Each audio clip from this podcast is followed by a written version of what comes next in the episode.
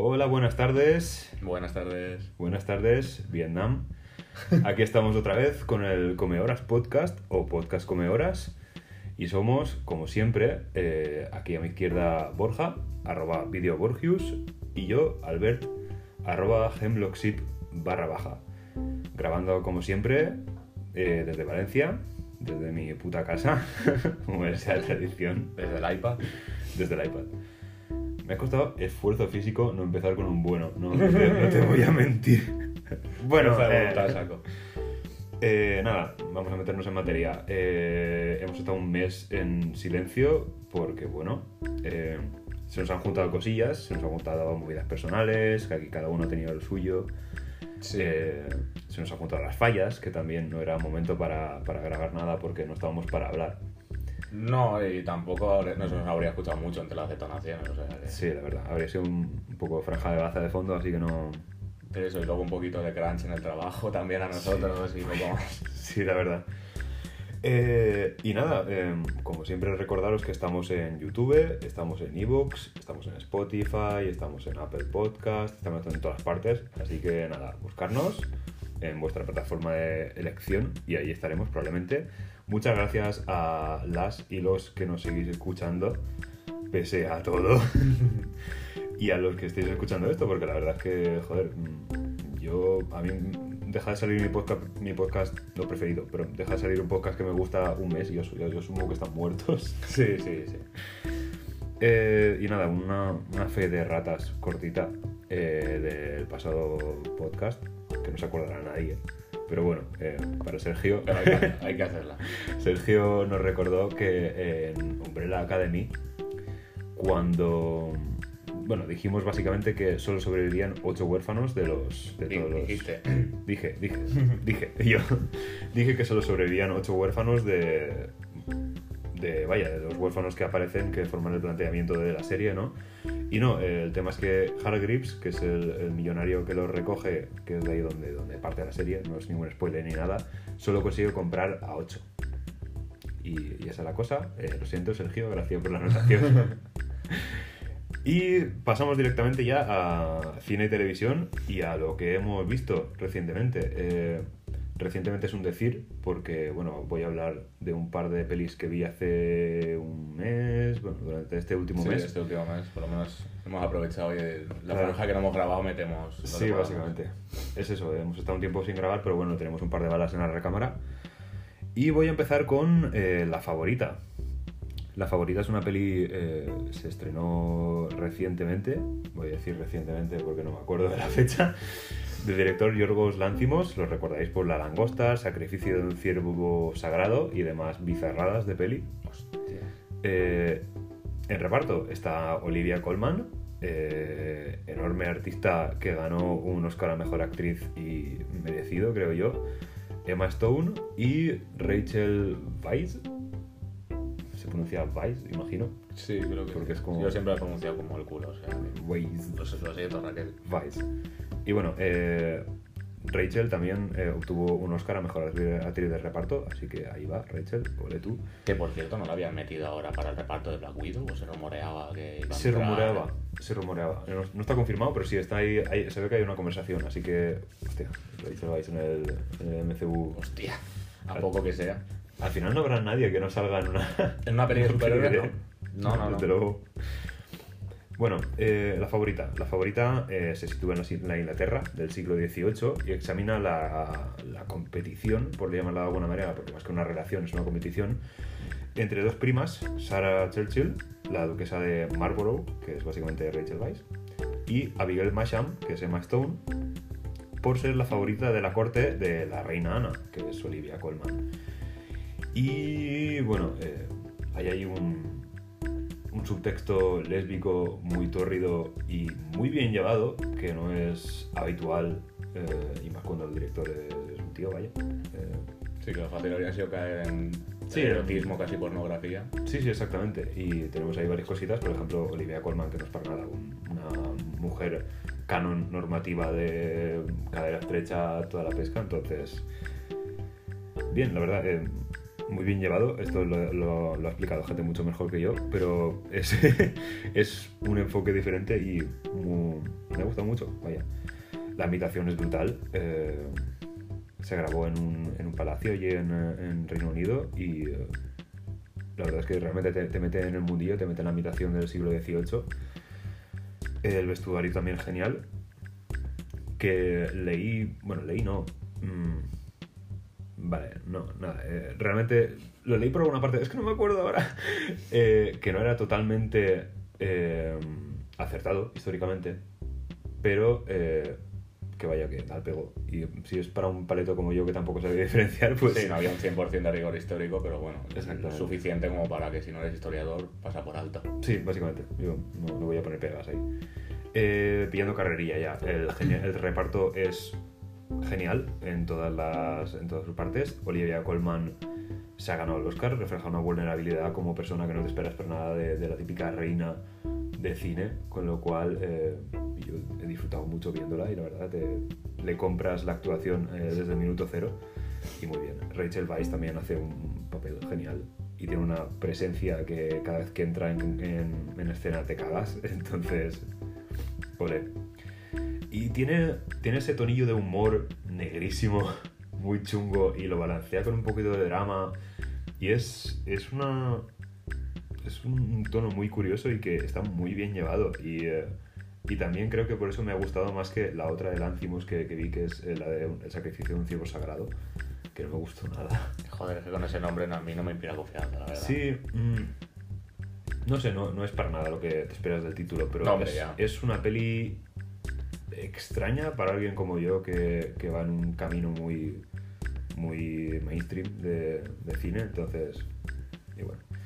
También nada, eso, de volver a mencionarlo, que la han, la han aclamado y con razón por la representación en pantalla del sexo lésbico, que normalmente tiene como ese male gaze y ese vamos a sexualizar esto a saco y que sean entre Sí. dos mujeres canónicas, porque lo importante de esta escena es que le guste a los tíos que vayan a verla. Sí, si ponemos el beso a cámara lenta y una cena de cama, muchísimo mejor. mejor. Y una ducha y tal. Ya. Sí, hostia, vaya, la cena de la ducha típica. Típica ducha. Nada, eh, ¿qué pasa? Que, bueno, puede que el tono ese de humor negro tal y por, a ratos surrealista no sea para todos, pero por lo demás, eh, nada.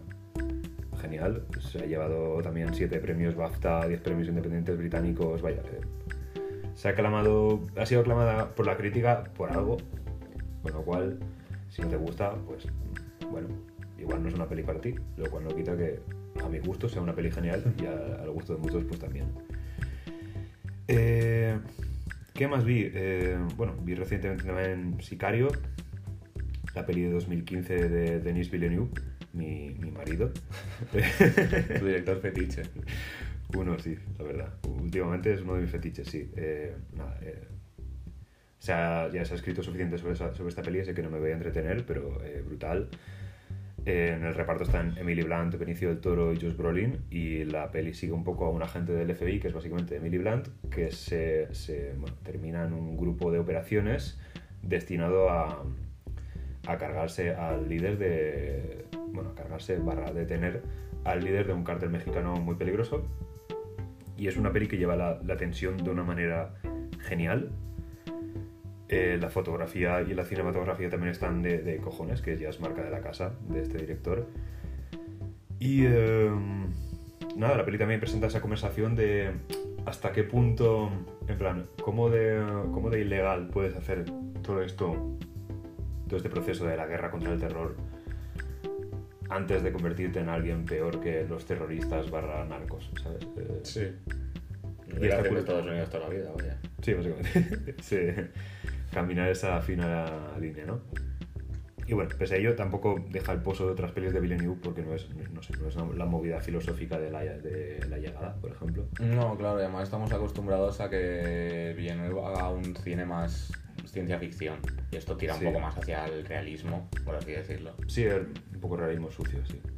Pero bueno, yo muy contento. Y nada, eh, es una peli de 2015, así que tampoco vamos a, no vamos aquí a... a Sí, de hecho está en Netflix, ¿no? También. Está, está, Sí. sí, la vi, creo que la vi ahí, de hecho. Vale, vamos a pasar a, a estrenos. Sí, cositas más de actualidad. Eh, pues empiezo yo con Shazam, si quieres, ya que Vale, sí. el resto, las otras dos que vamos a hablar, las tenemos en común. Sí, también, me parece bien. Pues nada, Shazam la vi ayer. Claro, antes era difícil porque la estrenaron ayer. Eh, primero de todo, premisa de Shazam, bueno, el superhéroe de DC Comics, eh, basado que es un niño, un adolescente, 14 años, creo que tiene en la peli, que al decir la palabra Shazam, que es el nombre del héroe o del, del poder este que tiene, se transforma en su versión adulta, por así decirlo, mm, hipermusculada, con poderes prácticamente a nivel de Superman. Y nada, pues a luchar contra el crimen. La película sigue los orígenes de este héroe, eh, como el, el niño, Billy Batson, eh, lo encarna eh, Asher Angel, que no, no lo conocía yo. Sí. no, supongo que no habrá hecho mucho más. No, nada, nada llamativo. A mí me suena su cara de algo. Sí, pero, no- no, lo, no lo ubico. Y de hecho es que no, no lo he estado buscando, no había mucho llamativo de él. Eh, ¿Qué decir de la peli? O sea, tampoco, puedo decir mucho más del argumento sin entrar en ningún tipo de spoilers. Bueno, sí, se enfrenta al Dr. Sivana, Tadeusz Sivana, encarnado por Mark Strong. Y nada, la película sigue los periplos de cómo el niño pasa, pues, pasa de ser un niño adolescente más o menos rebelde a ser un héroe, mientras lucha con Sivana, se encarga de la gente de su familia, etcétera, etcétera.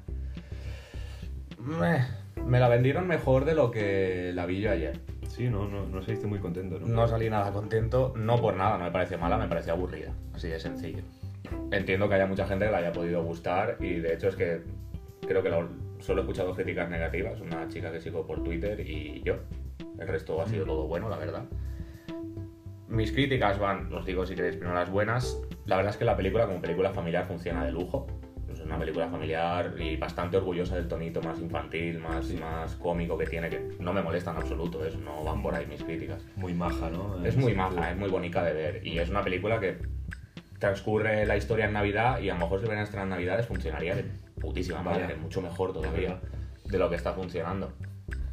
Pero digamos que eso es lo bueno y Zachary Levy, Hmm. que la verdad que se lo pasa pipa. Sí, Se ¿verdad? pasa de- se lo pasa de lujo haciendo de, de, de Shazam y poniéndose en la piel o, o intentando meter dentro de su piel a un niño de, de 15 años.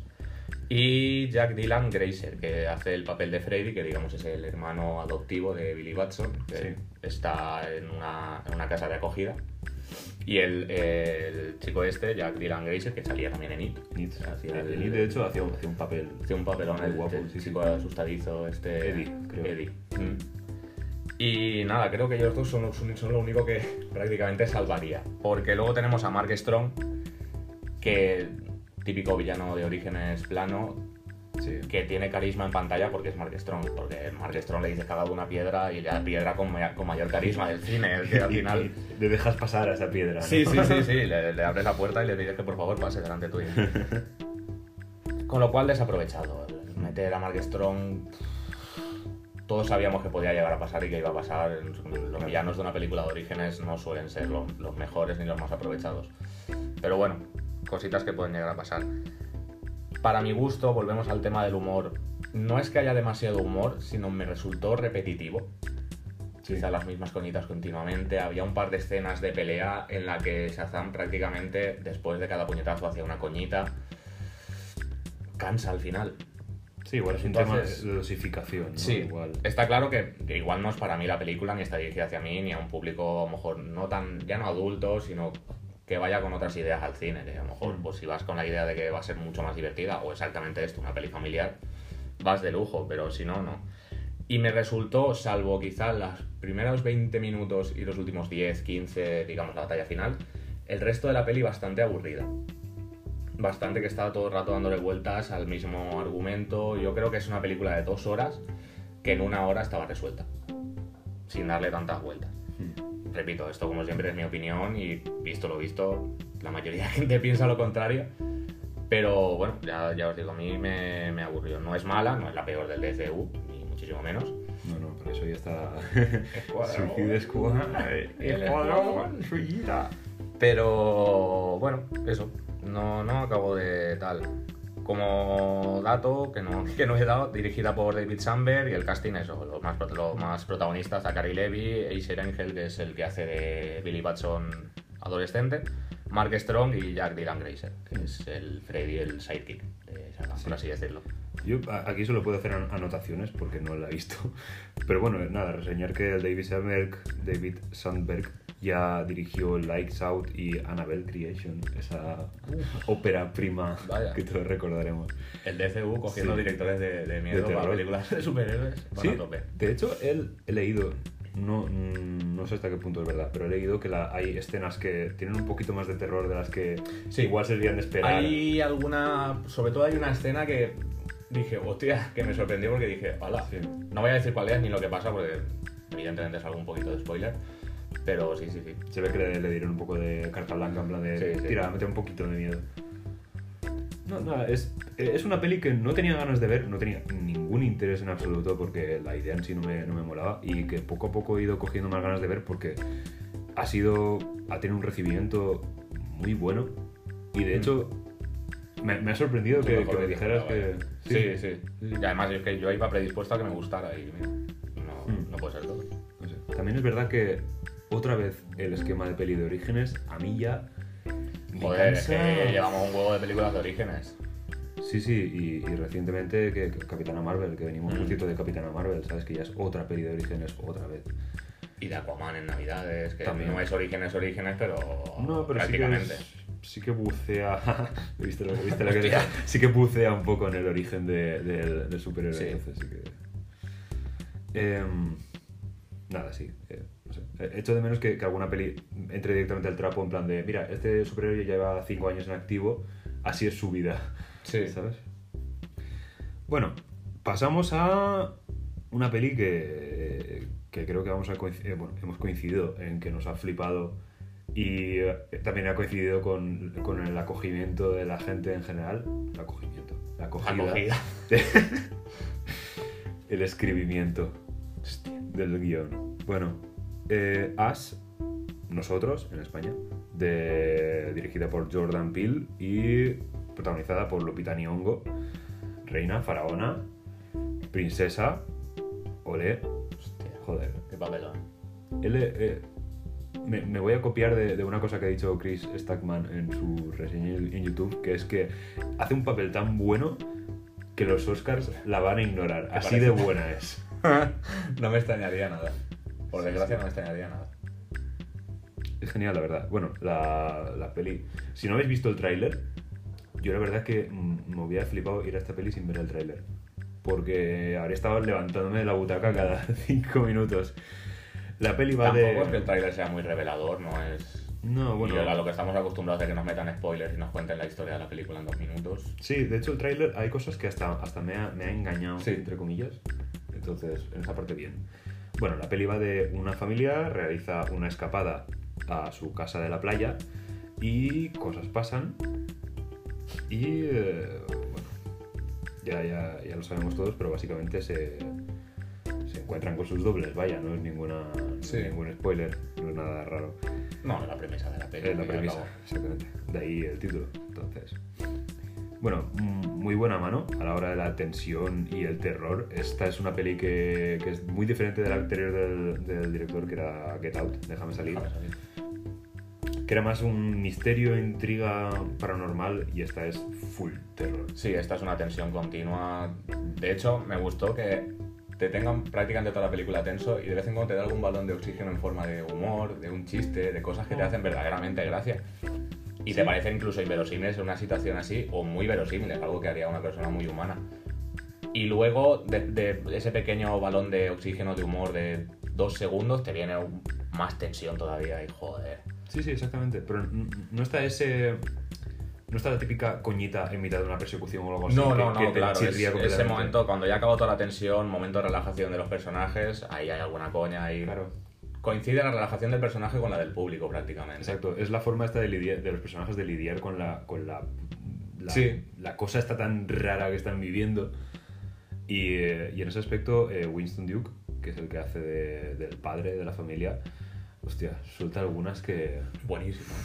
Brutal. Buenísimo. Brutal. O sea, se, se nota ahí la experiencia de, de Jordan Peele como cómico en, años en Comedia Central y toda la pesca, porque la verdad es que el humor está muy bien dosificado y cuando llega es que nos partíamos el culo. Sí. Sí, sí, la verdad. Y, eh, Bueno, lo que hemos dicho, Lupita Nyong'o hace un papel magistral. Sí, Tanto... creo que todo el casting es brutal, pero ella es que Mm. brilla, pero, pero es una animalada, es una animalada. También es que es la, protagonista y entonces el foco está sobre ella Sí. durante mucho rato, pero, joder, hace un papel genial. Y se marca un arco final, que eso es, Sí. eso es de libro. El arco final de. Lupita es de, de la película y de Lupita es de Sí. libro. Es, es el corazón de la peli. Sí. Y eh, también, bueno, tanto ella como su doble son dos papeles que están genial llevados, pero como su doble eh, realiza una, vamos a llamarla una opción vocal, que se ha hablado mucho de ella y se ha, Se le ha criticado. se le ha criticado. A ella, no a la opción, porque la opción ya se ha hecho en anteriores películas y no, se- no se ha dicho nada. De hecho, se ha, se ha admirado. Sí, exactamente. Bueno, y el, el tema es que la opción esta vocal eh, está. La forma en la que habla el personaje está basada o inspirada en una. en un síntoma mm, psiquiátrico, vaya. eh, en una condición derivada de un trastorno mental como es el estrés postraumático, en el que, bueno, pues eh, personas que han pasado por, por un trauma extremo, digamos que sus cuerdas vocales como que se, mm, Se atrofian. se atrofian y empiezan a hablar de una manera pues particular. Y Lupita se, se ha inspirado en esto, ha contado con un coach de voz y toda la pesca para practicar y demás, y, y ha inspirado su, su actuación eso. Y no me parece mal en el sentido en el que no está no está interpretando a alguien con ese Claro, con ni, esa ni condición siquiera es una particular. burla ni nada. O sea, es, No, no. inspiración, ya está. Exacto, no, no es un sketch, no es una parodia ni nada, es... eh, Además que es un, es un personaje que realmente ha pasado por trauma, entonces Sí. Tiene este Y cuanto más descubres en la peli, más sentido le encuentras. Claro. Además de que resulta, curioso que muchos actores hayan tomado la ruta de voy a interpretar sin tener yo ningún trastorno ni nada a esta persona que tiene un trastorno mental mm, y de una Y forma que además no... Claro. Entonces, no sé, por ejemplo, en, en Split múltiple tenemos a James McAvoy haciendo el papel, que por una, por una parte está muy bien, pero por otra también hace el papel de alguien con trastorno disociativo de la personalidad. Eh, y es un papel que a efectos de, de guion funciona, pero que no tiene nada que ver con el trastorno No, real. claro. Entonces, ahí podrías decir, ah, pero es que no refleja cómo es el trastorno en realidad. Bueno, Sí. entonces, ¿por qué nos metisteis mucho con James McAvoy y a Lupita así que... Ah, Sí, algo similar con Colin Firth en el discurso del rey, también se inspiró en alguien con dificultades en el habla y cositas así. Y no es que no se le criticó, es que se le admiró por ello. Exactamente. Entonces, ahora que se le diga a Lupita es como mm, porque es mujer, porque es de color, porque os apetecía, os ha salido el huevo Claro. criticarla, es que no tiene sentido. Eso De sí. hecho, adelante porque es que lo hace muy bien. Lo hace Sí, muy bien. Lo hace muy bien. y Es un, es un papel. Vi un par de entrevistas de, en la que los actores decían que cuando. Digamos que alternaban los días de rodaje, ¿no? Y a- había días de rodaje en los que interpretaban a los dobles y días de rodaje en los que interpretaban a la familia, La familia normal, decirlo. Y las partes, los días en los que interpretaban a los dobles, en el momento en el que Lupita se metía en papel, eh, como que le, le hacían pasillo. de, ¡Ay! Qué yuyu. Porque se cagaban, sí, sí. Y es un papel genial. Luego también, por último, yo creo que remarcar de esta película el, el- el uso que hace de lo auditivo y lo visual. Sí. Cómo lo compagina para crear una tensión de banda sonora, en cuanto a la banda sonora y en cuanto a lo que ves en la imagen. Incluso acompasa movimientos de los personajes con, con diversos Sí, en ese sentido la momentos de la, de- la- sí, de la banda sonora y todo. Y crea una, una atmósfera brutal. Con eso crea una atmósfera brutal. Es, no sé, a este hombre es que le tiene- puede hacer todas las películas de miedo que quieran. Y yo creo que lo hablábamos Albert y yo, que yo creo que le podrían dar a Jordan Peele, en caso de que él quisiera, claro, alguna adaptación de, de Stephen de King. Stephen King, porque creemos que lo bordaría. Claro, Yo- dependería de la adaptación y todo, Sí. pero Yo, después de ver sus dos últimas pelis, casi te digo que casi prefiero que haga él sus guiones porque es que lo hace muy bien. Es que lo hace muy bien. Es que con dos pelis ya has conseguido que una película de Jordan Peele ya sea todo el eslogan que necesitas para Sí. ir a ver una peli al cine. Sí, sí, sí. O sea, yo a partir de ahora es que voy a ir a todo. Además de, de revolucionar, sí, yo diría revolucionar prácticamente el género del terror. El ponerlo en la, en la mira ya de, de cosas como los Oscars y premios gordos, que antes el, el terror era como "Pf, eso para adolescentes y no vamos a darle Sí, ni sí, media. era una ciencia ficción de baratillo que, que a nivel académico igual pues no se, no se veía tanto. No. Eh, nada, ya que, ya que hablamos de la BSO, tendremos que mencionar a, a Michael Abels, que ha sido el compositor, que repite igual que en Get Out. Hmm. Y nada, banda sonora que pone los pelos de punta, que. Y que eso, acompasa el, el terror que te cagas. Sí, sí, sí. Hace mucha faena. Mm. Crea mucha tensión, hace muchísima faena la banda sonora. Otra cosita que. Bueno, que ya, ya se ha hablado de ella, pero es el hecho de que todo el reparto principal sean personas negras y que es tan normal y Jordan Peele te lo plantea de una manera tan, tan diferente a muchas otras pelis Sí. que es que en ningún momento la trama gira alrededor de mira, estas personas son negras y... eh, No, está bien integrado, se le da visibilidad. Quizá en The Get Out sí que tenía un poquito más de significado. Sí, que tal Quizá no, iba, iba a tope por, completamente. iba a tope por eso. Pero en esta no es elección suya simplemente. Exacto. Y no te, ni te lo remarca ni, ni te parece algo Es eso. necesario para la historia. Es una familia, ya está. No. Una peli que hace 20 años para ser eh, apta para el mercado, entre comillas. Tendría que haber sido por huevos una familia blanca. Sí. Ahora es una familia negra y ya está. Y es igualmente exactamente igual que otra familia. Que, que está muy bien que se hagan pelis como comentario de mira estas, estos problemas que tiene la gente por su, por su color de piel. Sí, pero, Pero- hay que hacer pelis normalizando eso. Exacto. Es, No es lo que es súper refrescante. Que ya está. Es, es así, es así de fácil. Sí. Y nada, eh, yo solo, solo tengo halagos para esta peli, la verdad. No, no, yo no tengo ni nada. Yo no, le he visto nada malo. No. Es eso, lo, bueno, lo único que, pues que igual que Get Out, tienes que comprar un poco el, todo este, toda esta movida que te plantea la peli. Tienes Sí. que, bueno, suspensión de incredulidad y dejarte llevar. Porque yo qué sé, si, te pones- si te pones en plan, no es realista, es... No, no, claro, si te pones a analizarla, pff, vete, vete a otra peli, básicamente. Exacto. Pero vaya, que es, es que es lo único. Y, es- y tienes, no sé, he tenido que rascar para sacar algo malo. Es que es lo único que se me ocurre, la Sí. verdad. Y nada, eh, ir a ver más, por favor. Sí, es, es- Es tenéis, tenéis que ir a verlo. O sea, es, de es una de las que hay que ver este año. Id, Sí o sí. id, no porque lo decimos nosotros, pero id. Y pasamos ya a la última de las que hemos estado viendo. Sí. Por enlazar un poquito con lo que viene después también y por dar nuestra crítica que todavía no, no lo habíamos dado, que sería Capitana Marvel. Sí, el tema es que eh, este, este podcast pretendíamos sacarlo eh, a principios de marzo mm, con la idea de después de ver Capitana Marvel Sí, sacarlo y se nos fue de madre. Salió mal. Sí, sa- sa- sale mal. Pero bueno, contamos ahora cositas. Eh, Capitana Marvel, dirigida por Anna Boden y Ryan Fleck. Esto fue cuando la despidieron a, a ella, si no me equivoco, a Anna Boden. La despidieron. Algo así me suena, o se fue ella del proyecto o algo así. Y entró Ryan Fleck, o dirigieron los dos a la vez. Creo que dirigieron los dos a la vez y creo que ya... Ah, no, Anna Boden fue la que tiraron de la de Black Widow. Ah, vale, cierto, sí. cierto, cierto. Que aprovecharon, que ahí fue cuando se aprovechó para tirar por tierra a Capitana Marvel, porque habían despedido a Anna Boden, que iba a ser un bodrio y tal. No fue... Que no tenía na- nada más que ver. Sí, ¿no Eh, fue Jack Sheffer? O estoy mezclando nombres aquí. Está mezclando. Vale, sí. Nada. Me suena. Es la cerveza. A ver. Lo de casting, Brie Larson, por supuesto. eh, Samuel L. Jackson, también, por supuesto. Jude Law, Ben Mendelssohn, Lashana Lynch, eh, aparte de pues, Sí, otros tenemos- tantos. Tenemos los mismos nombres, sí. Sí, digamos lo más, los pilares de la película al final. Básicamente.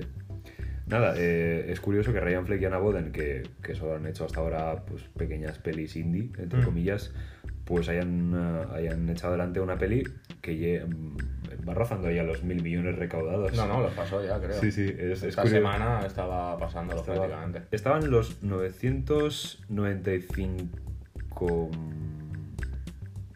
millones. Y- Sí, Sí, sí, claro, como los americanos hablan en billions, Millones, para sí. referirse a mil millones es un puto lío. Pero bueno, rozando los mil millones, si no los ha conseguido ya. ¿De qué va Capitana Marvel? pues Capitana. Marvel, Orígenes, peli de orígenes de, de Capitana Marvel, Carol Danvers, también conocida como Bers a secas, que es una soldado Kree, de la raza de los Kree, y que termina en la Tierra tras una expedición contra los Skrulls, que es una raza alienígena con la que los Kree mantienen ahí una guerra. Pues bueno, esa expedición termina mal, sale mal, la prank, y termina en la Tierra, pues em, desubicada, intentando encontrar a los Skrulls que, que digamos, la liaron parda la expedición. Eh, peli número 21 del MCU, y la primera protagonizada por una mujer, que han tenido que pasar 20 pelis. Sí, sí, sí. Eso es lo grave. Sí, sí. ¿Y qué opinamos de la peli? Eh, A ver, así como cosas buenas es que la capitana es una fantasía. Sí. Brie Larson como capitana Marvel, el personaje de la capitana, acaba la peli y quieres ver otras 20 películas protagonizadas por ella, porque la verdad Sí. es que es, una maravilla. toca todas Y- las teclas correctas. sí. Y ella lo hace súper bien, es, es la capitana Marvel clavada. Las decisiones de casting de Marvel, excepto alguna excepción que ahora mismo no me viene a la cabeza, yo creo que todas Yo son, sí. en mayor o menor medida, muy acertadas. Yo quiero ver cinco buddy movies más de, de la Capitana Marvel Y Samuel L. y Jackson. Samuel L. Sí, sí, Jackson. sí, sí. Nick Fury, Eso me lleva al siguiente punto, que es las relaciones entre los personajes. Creo que es la mejor cosa de la película. Ya no entre Brie Larson y Samuel L. Jackson, entre Nick Fury y, y la capitana, que es de lo mejor, sino entre Nick Fury y Gus. y el gato, que es una gato, maravilla. sí. Y Coulson Eh, también.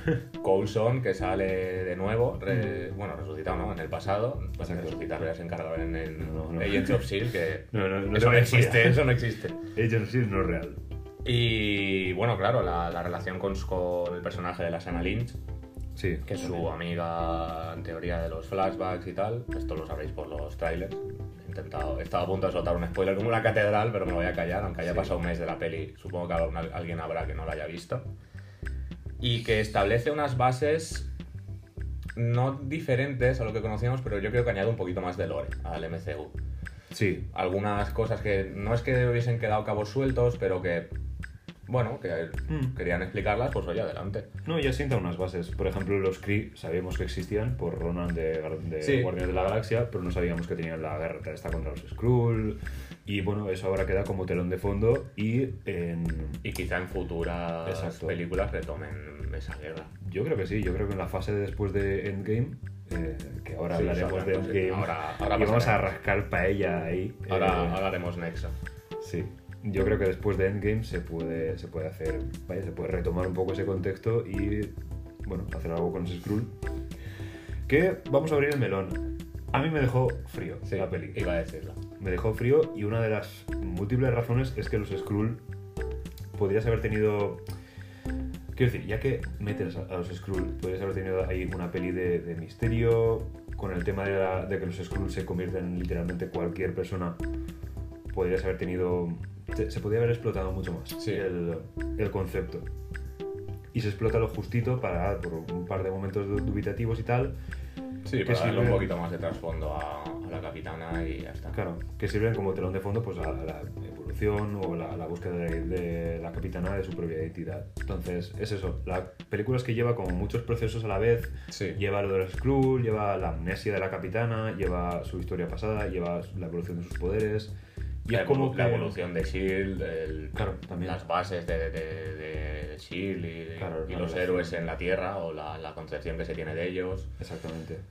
Sienta muchas bases y Y es como que hacia el final, pues evidentemente se meten de lleno en la, la recuperación de la Capitana Marvel, de sus Sí. poderes y de sus, memo y de sus recuerdos, y todo el resto pues se queda... que yo supongo que lo dejarán para futuras películas, claro, obviamente. Sí, se puede explotar mucho más. Pero bueno, yo también salí un poco, no voy a decir decepcionado porque no me pareció mala película ni, ni de broma. No, pero al no. final me pareció una película de orígenes bien. Sí. No normalita, sino una película de orígenes bien. Ya está al, al nivel, para mi gusto, de, de- de la primera del Capitán América. Que al fin y al cabo es de las que más me gusta de no decir mi favorita dentro del MCU. Y ahora está, estaría empatada con Capitana Marvel. Pero creo que también la vendieron y, y se, se le dio tan buena crítica y llegué a escuchar que la mejor película que había hecho Marvel hasta ahora, Sí. que era una pasada, que, que- que no había nada que la superase dentro de Marvel hasta que viésemos Endgame. Entonces iba con las expectativas tan subidas, creo yo, que al verla fue como, sí, vale, está muy bien, la he disfrutado, Sí, quiero sí. volver a verla, quiero ver más cosas de, de la capitana, Exactamente. pero es, no deja de ser una película de orígenes bien hecha, ya está. No deja de ser una, una peli de orígenes que, si bien tiene, tiene un enfoque que no se ha visto aún, en, eh, al menos en este universo, eh, que Sí, es el claro. tema de la capitana tiene amnesia, eh, por qué soy una guerrera Kree, qué era yo antes, cómo he llegado hasta aquí, todo este tema pues está, está poquito explotado en este universo en particular y, y está bien, pero por otra parte como es estructura de peli de orígenes pues dices, esto ya lo he visto. Por supuesto, entiendo también el tema de que lo que hemos dicho antes es la primera película después de 21 que, se, que protagoniza Claro. una mujer, entonces Sí, no, Entiendo que se le tenga que dar más bombo porque es algo que, que debería ser normal. Sí, no, me, me parece súper comprensible y de hecho me parece bien que la gente se haya subido al carro enseguida. Porque Sí, sí, sí, sí. Si hay una peli que hay que, que hay que apoyar, es esta, coño. O sea, Sí, Claro. y el año que viene cuando salga Black Widow, Wonder Woman y todo esto, pues son cosas que hay que tirar para, para adelante. hostia. Eso se pasa rápido, es que estamos Sí. en abril ya. Nada, eh, ¿qué más? ¿Y con esto enlazamos? Bueno, espera, espera. Vale, vale, ver, vale. Yo, solo lo quería decir, se nota que son dos, dos directores de pelis indie que están más centrados en el drama, que están más centrados en algo más, más paradito, porque las acciones de las escenas de, de acción, por ejemplo, y la cinematografía también, ¿no? tema de corrección de colores y demás, sobre todo en las partes de la Tierra, me ha dejado muy pocho. En plan, no tienen Son muy similares. Sí, y que es muy flojito, es muy. O sea, excepto la. Excepto lo que es la parte final, donde la Capitana Marvel ya va a topísimo. Sí, sí, claro. que ahí ya dices. Modo Super Saiyan. Exacto. que Joder, ya- que con ver los trailers ya. No, ya, la verdad, sale el trailer. Pero bueno, eh, es mm, lo que tengo escrito aquí, es que pide, pide a gritos un poco de personalidad, en plan de darle un poquito de, un poquito de salsa a las escenas de acción y, y a lo que es la parte estética, sobre todo la parte de la, de la tierra, que es como muy amarillo y gris, Sí. para mi gusto. Nada, eh, Endgame. Tenemos ganitas de Endgame. Joder, quedan tres semanas Uf. y a mí me peta una vena al final. eh. Que ayer viendo Shazam me pusieron el tráiler otra vez, el, uno de los últimos que sacaron, pero la versión Sí. reducida, digamos, la versión de televisión. Claro. Y casi me peta la patata otra vez. O sea, Que que no puedo, no, no estoy preparado. No, no. Viendo anoche, se ve que hicieron, anoche o ayer, claro, hicieron un pase de prensa no para la película entera, sino para clips que no se han visto hasta ahora de unos 5 minutos. Mm. Uno del inicio de la película, los que lo estaba comentando antes Albert, y otro a mitad, digamos, no, no, no han especificado. Y las, las declaraciones son esas, que no estamos preparados para lo que, para lo que viene, que no se, pueden, no se pueden creer que cómo empieza la película. O sea, es que no, no, yo creo que no nos esperamos nada de esa película. En el sentido de que no sabemos qué va a pasar. Y yo creo Sí. que los rusos lo han hecho bien en ese... Bueno, los rusos y todo Marvel lo ha hecho bien en el sentido de que, Es que spoiler cero incluso en los trailers. Es que está planeada desde hace tanto tiempo y los rusos mm, tienen ya tanta experiencia en tocar las teclas que saben que nos van a, que nos van a joder la puta vida. Sí, lo que- es que además Que yo- desde que entraron en el MCU, Sí, no, ha ido para para arriba. arriba, eh. ha ido para arriba. El, el combo Kevin Feige y los rusos. Que sigan, que sigan, que siga, sigan. que siga, madre mía. Que siga, igual me, igual me, muero de un infarto en una sala de cine, pero que sigan, joder, por favor. semana lo veremos. Menos. eh. Sí. Eh, nada, eh, se dijo hace un tiempo que en los trailers solo iban a mostrar material, eh, metraje, vaya, De de los primeros 15, 20 15 minutos. sí. Sí, esto era un rumor y Kevin Feige como que en una entrevista dijo, sí, es más o menos Más o menos acertado. Eh, pues tampoco es muy acertado porque en los últimos spots, eh, trailers, sí que, bueno, hay metraje ahí que no es de los primeros 15 Sí, el, 20 el minutos. último que sacaron promocionando la venta de entradas, Claro, yo, salen cosas que... yo me he puesto un brazo que no. Eso, si bien es verdad que no cuentan nada, o sea, son imágenes que te tocan un poco la patatita y tal, Mm. y no te, no te hacen spoiler, no te hacen imaginarte la película, vaya, pero no son los No, no. primeros, de los 10, nada. 15 primeros minutos ni de coña. Son escenitas que, que saben que nos van a joder, vaya, pero no, no es nada que te cuente tampoco. No, Mira, va a pasar esto, van a morir estos. Aunque, ¿quién va a morir? ¿Borja? porra de muertes. ¿Porra de muertes? Hostia, porra de quisi- muertes. Quisiera decir que nadie, ¿eh? Porque... Madre mía, sabes que no. Sabes que no. Quisiera decir que nadie.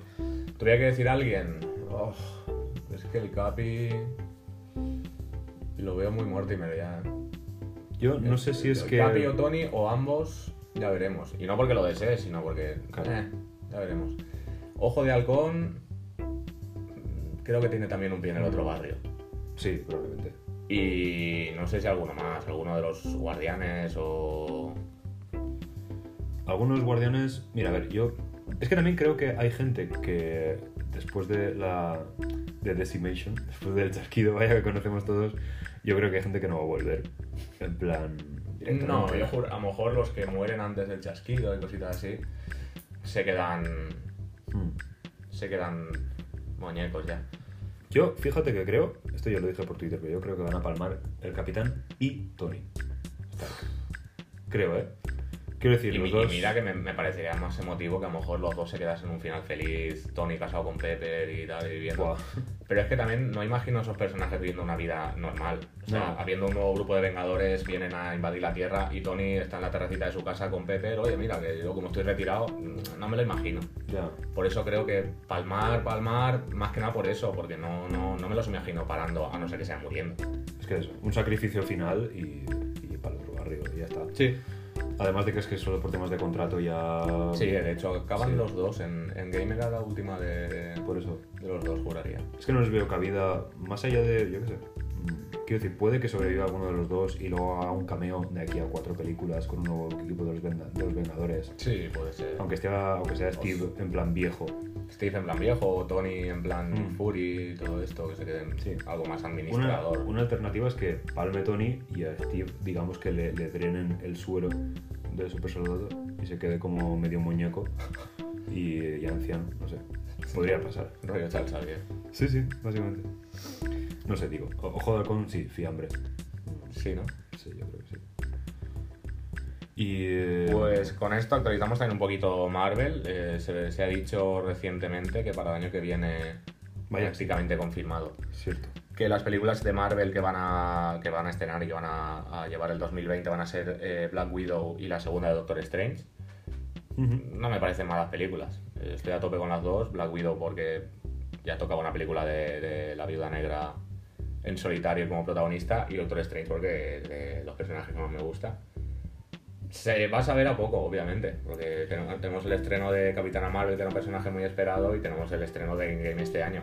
Es que es y, un Far y Far From Home es este verano. Eso- eso iba a Entonces, decir. El año que viene te ponen esto y dices, bueno, bien, vale. Es que es un año muy calentito, entonces. Sí, no, con cualquiera cosa, cualquier cosa que lo compares con este año, sobre todo dentro de Marvel, Claro. mal.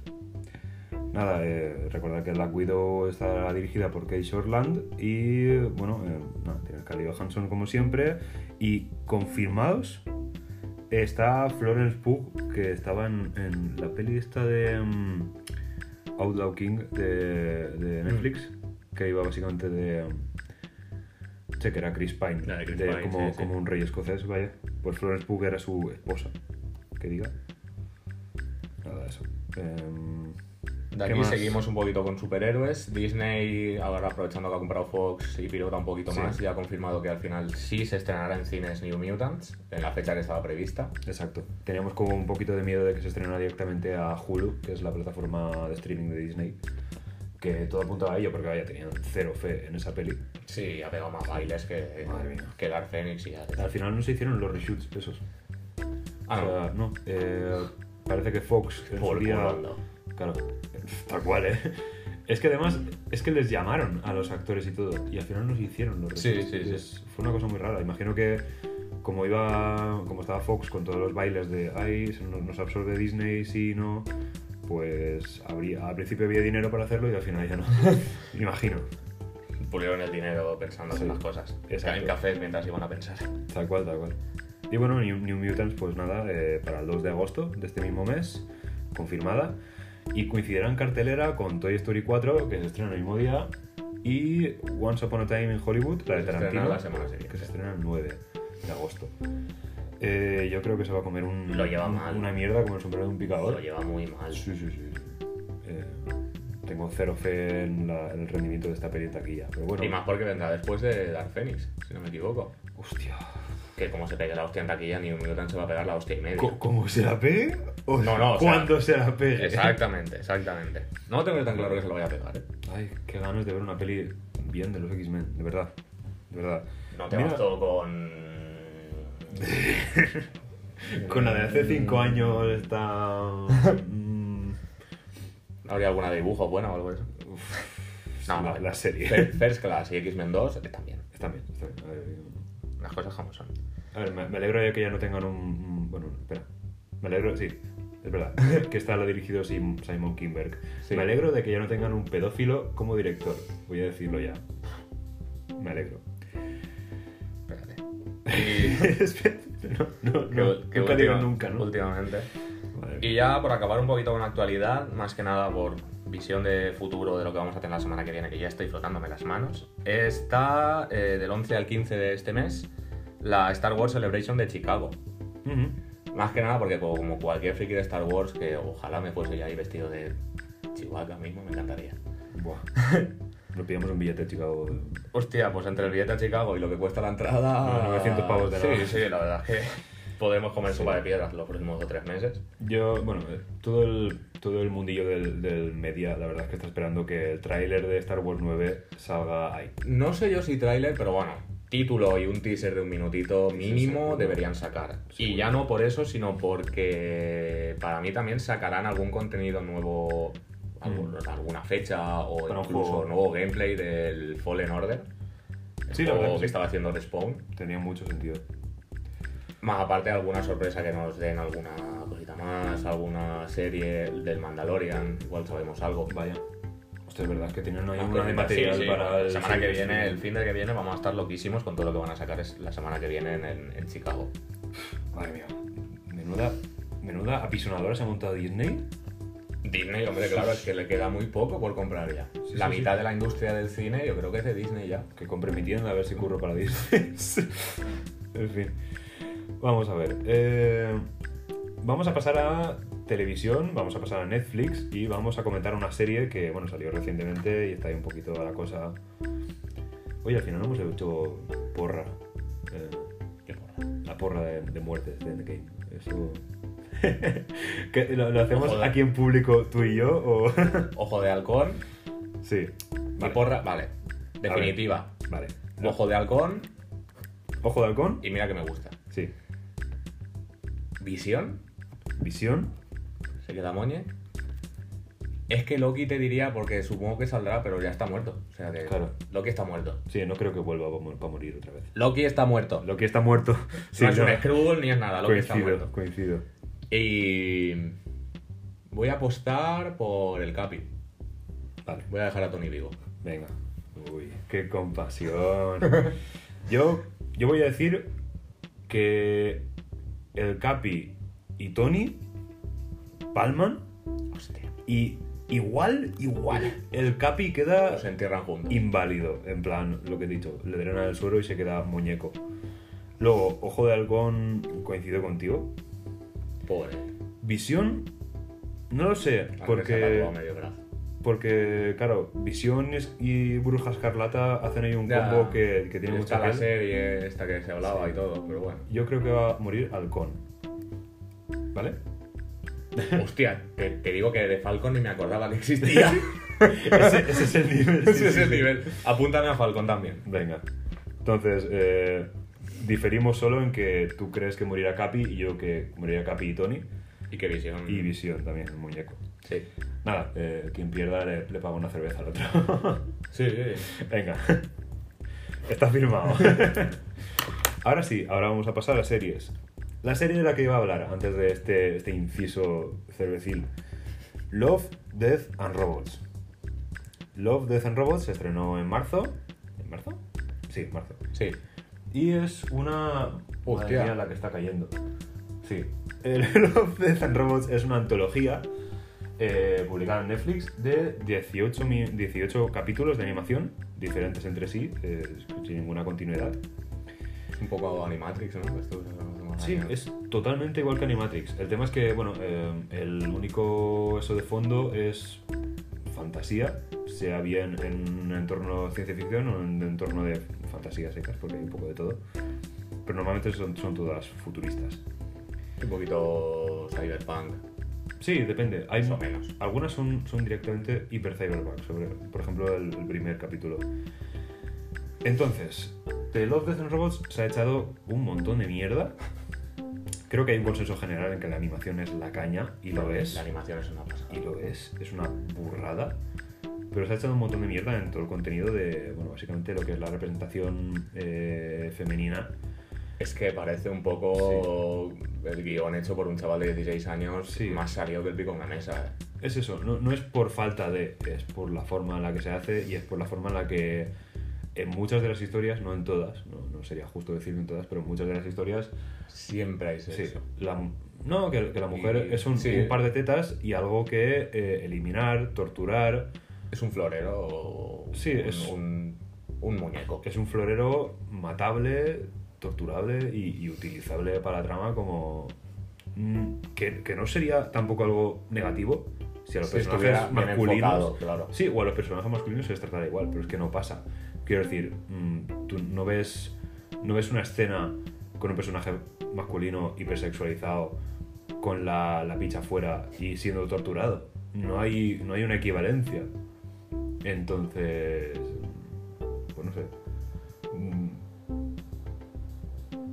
una parte, es eso, eh, la animación es, es una, es una barbaridad. Eh, sin irme muy lejos, el tercer capítulo, eh, La Testigo de Witness, es una técnica de animación brutal que iba con la boca abierta todo el rato, pero es que por otra parte tenía un tufillo de estar guionizada por, por un pavo de 16 años con, con la pestañita de Pornhub en, en el navegador, que a mí pues me quedaba un poco en plan, tío, mm, ¿por, qué, por qué la protagonista se tiene que tirar en bolas eh, 15 de los 17 minutos que, que- que dura el corto? Eh, Hostia. Quiero decirte, era, era completamente necesario. O sea, es tu visión de, de la animación para adultos una tía en tetas. Desnudos continuos. Claro. Desnudos femeninos, claro. Sí, sí, exacto. es que eso, ¿dónde están las pollas? ¿Dónde están las pollas? ¿Dónde están las pollas, Netflix? Nada, eh, fuera coñas, pero hay, hay capítulos que yo no le recomendaría ver a Peña que sea mm, sensible con el tema de violencia hacia mujeres. Eh, mis capítulos preferidos, eh, el de Switch, que es uno de exoesqueletos, varios, bueno, varios personajes que se juntan con sus mechas para defender su granja. Está muy guapo. The Witness, eso, tiene sus tiene su parte chunga, pero la animación es que, madre mía. Yo me- me- es que me tragué el capítulo por la animación. Luego, Cima Blue es un capítulo muy bonito. Eh, tiene un estilo de animación muy particular y tal, pero lo que es el- la trama en sí es muy bonita y es muy de bueno, transhumanismo, robots. Está muy bien. Luego hay uno que es súper majo, que es Ice Age, que es básicamente de una pareja que descubre una microcivilización en su congelador. Hostia, qué guapo. Ese está muy chulo. Luego otro que es eh, Sucker of Souls, que es de una, una expedición dentro de una, una tumba y se encuentran a un bichejo ahí la mar de chulo. Y luego eh, Beyond de Aquila Rift, que si bien tiene un par de momentitos de teta fácil, sí que Qué en torno a planteamiento creo que es el más, el más adulto de todos, o casi. Eh, por un poco la, la situación que plantean los personajes, ¿no? Que es un, hostia puta, si me pasa esto a mí, buah, y sí que te hace plantearte cosillas. Y está bien en ese sentido. Eh, hay otro que le ha gustado mucho a mucha gente que se llama Lucky 13, que va de, de un- una nave que es como una nave que está agafada porque la usan unos soldados para hacer expediciones eh, militares y siempre palma toda la tripulación hasta que llega una, una soldado y la empieza a usar y ya no. y no sé, no me, no me gusta tanto. Pero vaya, que eso, es una antología que si rascas hay cositas, pero que yo me esperaba aquí que, que- que hubiéramos tenido algo súper chulo, con una, una introspección hacia la condición humana y tal, la mar de guapo, que, que lo pedía a gritos el planteamiento, joder, Love, Sí. Robots. Pero hay mucha death, muchos robots y Mucha poco- teta. Y muy poco love, ¿sabes? Where is the love? Y nada, eso, eh, eso es un- esa es mi impresión. Luego, eh, siguiendo en series. El 14 de abril se viene la temporada 8 de Juego de Tronos. Está para vosotros. Ya sí. A mí no me vais a ver viendo Juego de Tronos. Hombre, por favor. ¿Qué, somos? No, me aburre. No, no es una serie para mí y, joder, reconozco que es una serie así que está hecha de lujo, pero no es para mí. A mitad de la quinta temporada Sí. más o menos me aburrí, me planté y luego no me... Me dio mucha pereza volver a cogerme y eso que me han dicho, cógete, que está muy bien, que está muy bien, vale la pena, Sí. tal, pero al final nada. No lo. Y me rajo, me rajo de, de Juego de Tronos, lo siento. Sí, no, es que justo en ese momento era donde hacía como barriguita la serie y se. se Sí, todo el mundo lo ha dicho, que la quinta, sobre todo el final de la quinta, es de lo más Sí. aburrido, de lo más denso, pero claro. Yo tengo ganas de que acabe.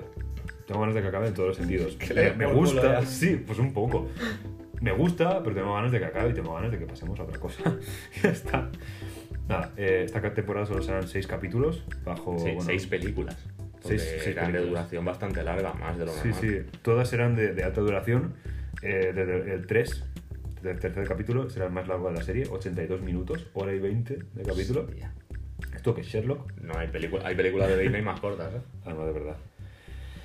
Y nada, eh, todos los que están interesados, pues sabemos de, de qué va a ir y sabemos lo que esperamos ver, así que.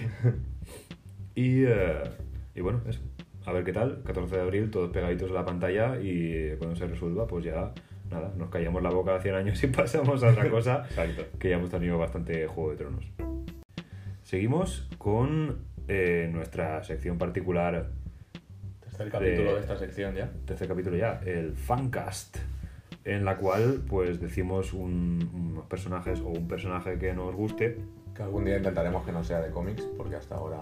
Sí. Pero también es que hay muchos, o sea. que- Uf, es que hay mucho, hay mucho que rascar aquí. Así Eh, que para los próximos de videojuegos o algo. Desde luego. Y bueno, eh, escogemos un personaje y decimos qué actor o actriz nos gustaría que lo encarnara.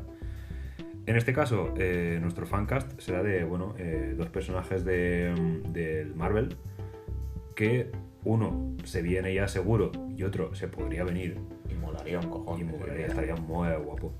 Y bueno, después de Endgame podrían aparecer Shang-Chi. eh, ya está confirmada su aparición en la gran, la gran pantalla bajo la dirección de, de Steve Daniel Creton, director otra vez de pelis indie y demás. Que me parece muy mal porque esta, esta peli la, la debería llevar un experto en artes marciales, creo. Y más después de, del, Jackie Chan dirigiendo. O Bruce Lee. No, hostia, Bruce Lee iba a decir. Qué, qué desgraciado. Jet Li dirigiendo. Qué desgraciado. Lo siento, Bruce. No sé, no sé cómo será Jet Li dirigiendo, pero vaya. No, no, hombre. Ojalá he estuviera hecho como- la coñita, pero. Ojalá como asesor al menos. Eh, el tema es que después del puto accidente de avión en llamas que fue Iron Fist, yo creo que esto Sobre le- todo la primera temporada. sí, yo creo que esto le debería llevar un, un equipo nivel John Wick. Pero bueno, dos actores que me gustarían para Shang-Chi. Eh, uno es, eh, si, vamos, si tiramos un poco por la parte dramática de alguien que pueda actuar en el sentido de la palabra, eh, Steven Yeun, lo conocéis de, de Walking Dead. Glenn. Glenn, exactamente. Es eh, el chico asiático de- del equipo. Sí, en este coincidimos tú y yo, creo. Sí. Estaría bien. Eh, nada, se tenía que poner tocho, formarse un poquito en artes Sí, marciales. sí, sí. y Tiene que, tiene que ir al gimnasio un poquito, pero oye. Exacto. Y si tiramos por la parte de quiero a alguien que pueda hacer sus propias escenas de acción y que pueda partir cabezas, eh, pues Louis Tan. Lo recordaréis brevemente, eso sí, como eh, Shatterstar en, en Deadpool 2. El chico este que tiene dos espadas y un casco así curioso. Y en, en Iron Fist, la nefasta Iron Fist, la primera temporada, hacía de el, el usuario del puño borracho, que es fácilmente la mejor escena de acción de, de toda la temporada, eh, o la segunda. Entonces, a mí se me quedó un poquito grabada en la retina ya y me gustaría volver a verlo. Y si es un, si es en un papel de, de acción, pues mejor. Y además, joder, es asiático. Es que, quiero decir, si no Sí. coges un equipo asiático a muerte para esta película Marvel, Por lo menos para las bases, claro. Yo aquí mi segunda opción, eh, tiro también por alguien asiático, de hecho es chino-canadiense, estaba confirmándolo ahora, porque no me recordaba si era coreano-canadiense o chino-canadiense. Chino-canadiense. Es Ludi Lin. Eh, por nombre, la verdad es que no creo que se le conozca. Es el Power Ranger negro, me parece, en la última en la última de, de... Sí, de los Power Rangers, claro. sí, sí, me suena. Bueno. Y hace un pequeño papel que estando investigando, no lo sabía, de hecho no, ni lo había conocido, en Aquaman. Es el guerrero Murt, creo que se llama. Lo que pasa es que está caracterizado, el pelo lo tiene blanco, lleva lentillas azules, la piel súper blanca. Ah, vale. Entonces es fácil que no se reconozca. Pero bueno, ya ha estado, ya tiene un poquillo de experiencia como superhéroe, entre comillas, siendo Power Mm. Ranger y estando junto a Momoa. Sí, tampoco es un papel que nadie lo vaya a...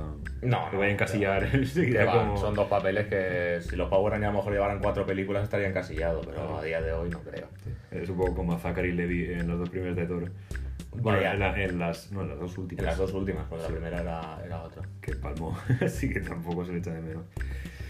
Luego, eh, personaje que se habló en su momento de que después de Endgame eh, probablemente aparezca y que estaría muy chulo, la verdad. Y que, bueno, necesitamos un- una contraparte a Hulk.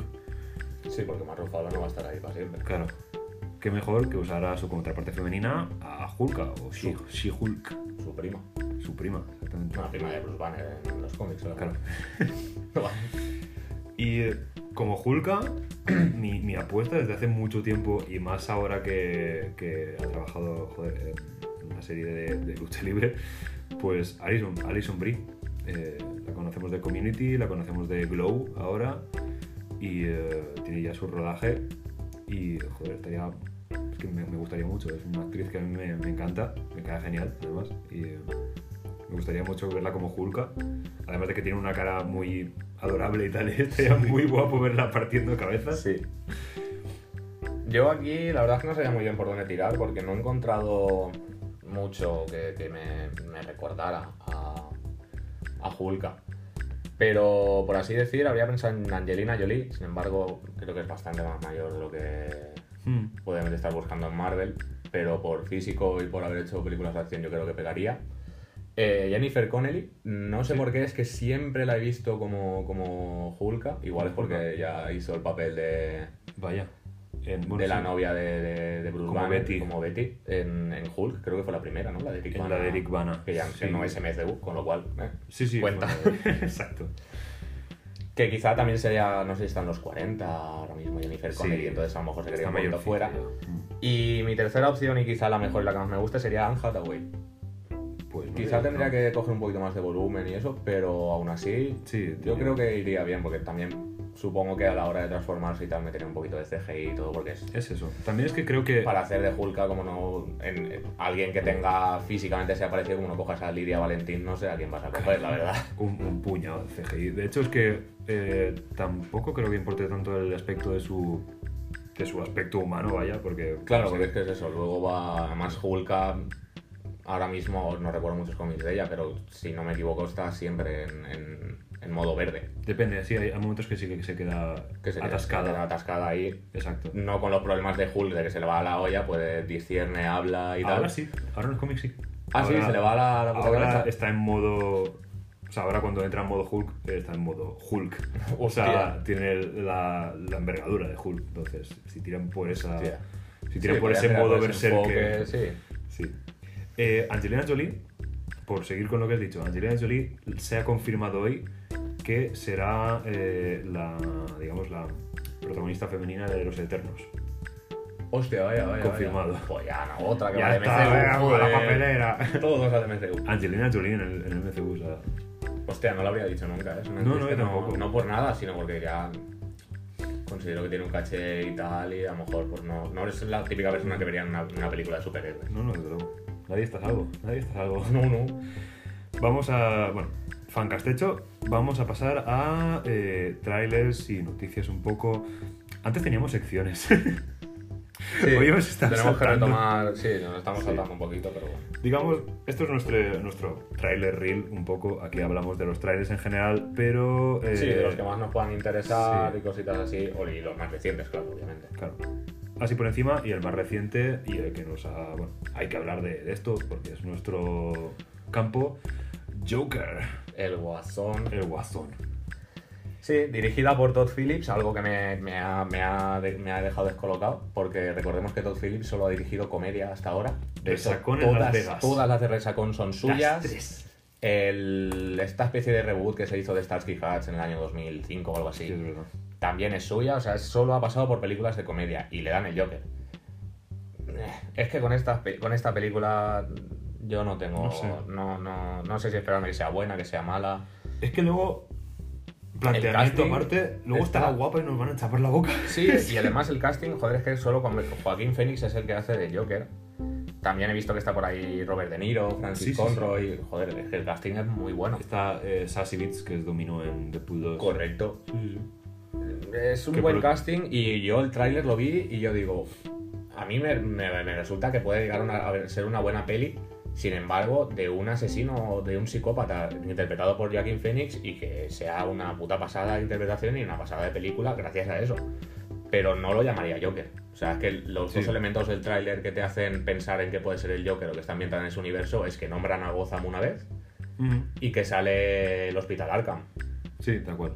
No tiene mucho más. Es, es un poco volver al, al enfoque Nolan de eh, voy a hacer una peli de superhéroes, pero me avergüenza un poquito Que sean que superhéroes. sean superhéroes. Por otra parte, parece que está también, también como la banda del Joker, en- si, te, si te guías por el tráiler. En plan, hay mucha Sí. gente con máscaras de payaso y como que el Joker forma un movimiento, ¿no? Sí, una especie de revolución o alguna cosita así. Sí. No También- sé, eh, me parece un taxi driver con el Joker. Sí, sí, similar. Entonces, También detallito, que es que esto ya no sé si es que se nos, se nos ríen encima o es el chiste, es pues un poquito, sí. el- ir a joder, pero el personaje de- de- del Joker, en este origen, se llama Arthur Fleck. Sí. A. Fleck. A Fleck. No me jodas. O sea, si esto tuvies- Yo supongo que esto sería una decisión antes de que Ben Affleck abandonara el, M- el, el MCU, es decir, el DCU. Y a lo mejor era una especie de tributo a que como Batman es Ben Affleck, pues este se llama Affleck, vale. O es un poquito de sal en la herida. O es un poquito de sal en la herida, o es un. Mira, nos vamos a reír de nosotros porque ya no queda otra. Pero no sé, me ha sorprendido. Yo, eh, no sé, es, es una decisión. Es como contraintuitivo, ¿no? Porque tal y como está el, el universo DC ahora mismo, que el Joker El oficial. más, más bien. Claro, que el Joker oficial es Jared Leto. Jesús bendito. Eh, tal y como está la cosa. Claro, tal y como está la cosa, te pones a hacer una peli del Joker y es una peli del Joker de orígenes y sin Batman, porque hay, hay papel para Thomas y Bruce Wayne en la peli, Sí, sí, está. pero De hecho, yo tengo mi teoría de que el, el niño este que sale en, la- en el tráiler Sí, que que está dibujando una, una sonrisa puede ser Bruce Wayne. Y que no tiren porque el auténtico asesino de los padres sea Joker Sí, y eso de origen a Batman y de ahí tira la de. Matt Reeves y tal. hacen como en la serie de Gotham de no, este es el, el asesino que inspiró al Joker posterior Sí. o por el estilo. No sé, eh, Bueno, la película se va a octubre de 2019, de este mismo año. Tampoco Sí. habrá que esperar de medio No, añito no, para verla. Si es que lo peor es que voy a ir a verla. Sí, yo también, y sé que me va a gustar porque, pero no como película Sí. Joker a lo mejor. Bueno, En fin, eh, siguiente no merece más palabras. con tráiler que está... Sí, el trailer es de hace un mes realmente. eh, Sí. pero bueno, esto es, Segundo esto es del tráiler guion, también. esto es del, del guion que teníamos cuando íbamos a sacar esta- este podcast después de Capitana Marvel. Hellboy. Hellboy se estrena en, ah, en una semana. En menos de una semana. Se estrena el viernes que viene. Pero Sí, y eh, bueno, claro. en sí, Estados Unidos. En Estados Unidos. Aquí se va al 17 de mayo, señoras y señores. O sea. eh, ¿Qué son los, los 80? Hostia, sí, no, porque no somos este un mercado atractivo. Este último año ha pasado varias veces, sobre todo con Creed y alguna más. Me, me toca los cojones, la verdad. eh, no sé. O sea, es tema, por, es tema de, de- tema de distribución. De, joder. De distribución, evidentemente. Pero no entiendo cómo. No sé, hay muy poca fe en la peli. Voy a. voy a Supongo que no habrá, no habrá demasiada. Supongo que Claro. no habrá demasiada. Por otra parte. Por, por mi parte no la hay, vaya. Por otra parte, queda una semana para el estreno y eh, hay un embargo de, de hierro sobre las reviews, porque yo no, lo- yo no he leído nada. No. Más allá de ese primer pase que se hizo para algunos críticos y que alguna gente dijo, "Ah, esto, esto es un tren en llamas, ¿eh? Regular. Sí, sí. Regular mal. Nada, el último tráiler, pues bueno, eh, abrazaba definitivamente el tonito pulp de los cómics, en ese sentido estaba bien, tonitos de humor, eh, gore, bueno, Sí, Mignola está a tope con esto, pero también es por, porque pensamos eso, que a el Guillermo del Toro no le cae bien, no le gustan esas películas, y Confirmado. por eso se va a tope. confirmado que, que Mignola después de, o sea, después de, las- después de la primera del toro, de hecho, dijo, yo me bajo del carro, conmigo no contéis para esta adaptación. Eh, También es normal, pero... Sí. También es que tienes dos, dos mentes creativas muy distintas ahí. Sí. Entonces... Sí, sí, cada uno tira para un terreno completamente opuesto al otro. Lo peor es que es, es un arco el que van a adaptar, que es el de, de Wild Hunt, la Que cacería me salvaje. mola un cojón. A mí me mola mucho. Es de los- para mi gusto, de los mejores de Hellboy, Sí, pero sí. vaya. Porque por una parte tienes la cacería salvaje, bien. mata gigantes, tienes la, la reina de, de sangre, Nimue, Mila Jovovich. que es- que sí, es, es- es- Mila Jovovich, la- la reina de sangre. Es el realmente. cast perfecto. Y tienes a Hellboy entrando en contacto con su linaje como descendiente del rey Arturo y cogiendo la puta Excalibur. O sea, quiero decir. Todo bueno. Sí, y además, tío, es, sale Ben Daimio, que es uno de mis personajes preferidos de Hellboy, que es el. el bueno, lo destripan en el tráiler, así que tampoco Sí. lo voy a ocultar. Es un hombre, hombre jaguar. El jaguar, exacto. Y nada, eh, pues nada, pues el 17 de mayo. Sí.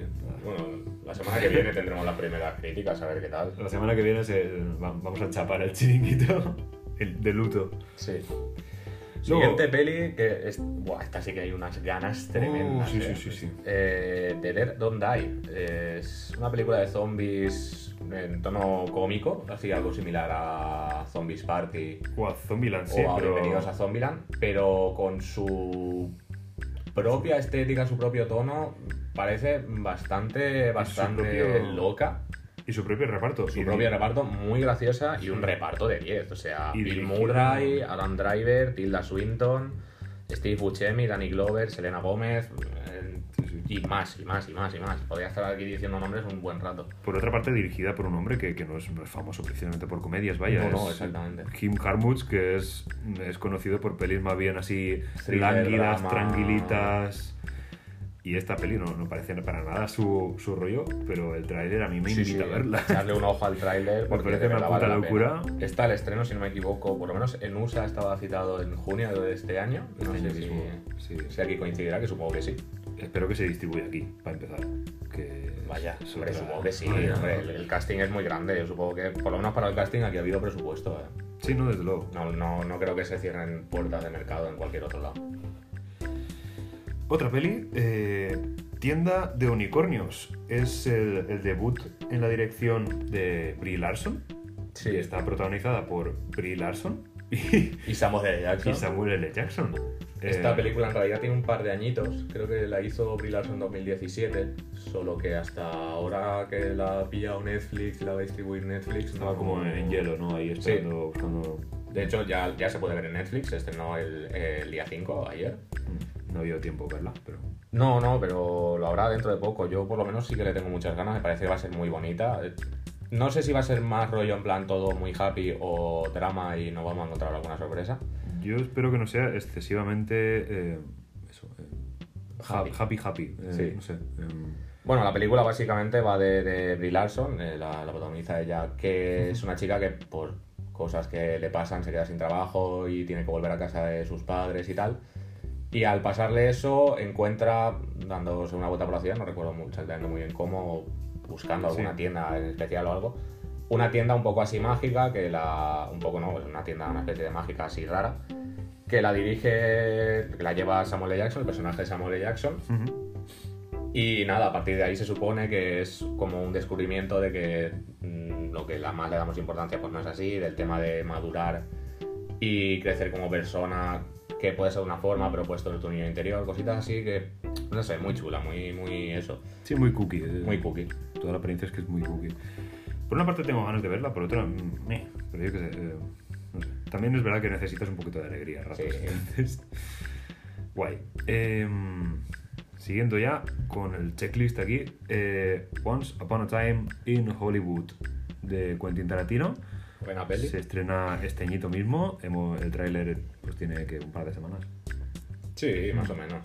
No tiene muchas más. Sí, y nada, pues Porque fue en Fire más o menos cuando lo sacaron, Exacto. un par de semanas. Y bueno, lo que ya sabíamos, eh, un reparto de- del copón.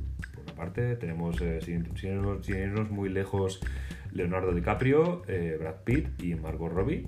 Sí, esas son las tres cabezas Exacto. de- del casting, pero bueno, luego es que sigue con Al Pacino, Tim Roth, que siempre están las películas de... Sí, Tim Roth es... Es, es mítico ya. Lo tienen en nómina ya directamente. Timothy Olyphant, también me ha sorprendido, También. eh, entre otros mundo. Es una barbaridad. ¿Y que quién es, el que, quién es el que... ¿Charles Manson? Sí, el que interpretaba a Charles Mm, Manson? No me acuerdo ahora mismo. Ah, Pues Ahí ahora mismo lo miro. Sí, sí, pillado. tengo, Que además ahí, eh, el cabrón está muy bien, Carla, sí. muy bien caracterizado y se parece un montón. Está genial. Es que ese, montón. ese, esa, ese, joder, ese fotograma que aparece en la. Sí, porque aparece un aparece segundo, aparece dos, una- tres fotogramas, frames. En ese punto dices, ¡hostia! Charles Manson. O sea, es súper obvio. Eh, ¿Quién hace de Charles Manson? Damon Herriman. Sí, no, no, no me suena de muchos. De, No, el El Llanero Llanero Solitario, La Solitario. Casa de Cera. Sí. Sí, pero vaya, es Es que. ha hecho lo- más de secundaria y películas así más Mm. serie B, puede Pues ser, está, pero bueno. está caracterizado de cojones. Pero es que hay muchos nombres aquí, ¿eh? Está Sí, Emil sí. Hirsch. James Marden, Dakota Fanning, Vaya. Michael Madsen, Carl Carl Russell. Russell. Es que hay, to- todo el puto Hollywood quiere trabajar con Tarantino cada vez que se tira un pedo, o sea... Sí, más la novena película, cuando se dijo, bueno, él dijo, o se dice que dijo, yo la verdad es que no, eso no lo he visto por ningún lado, más por, por rumor que por otra cosa, que en la décima se plantaba. Y esta es la novena. Sí, sí. O sea, que supongo que habrá ganas Ah. ya de trabajar con él. Todo, todo Hollywood querrá acabar ya cosas para trabajar con él, para decir, Sí, mira, sí, trabaja claro. con Tarantino antes de que se te retire. libero mi horario. Y nada, eh, bueno, va de Brad Pitt y Leonardo DiCaprio, más bien sus personajes, que son un, un actor de televisión y su doble de acción. Y que bueno, intentan hacerse un hombre. intentan- joder, ni hablar, ni hablar ya.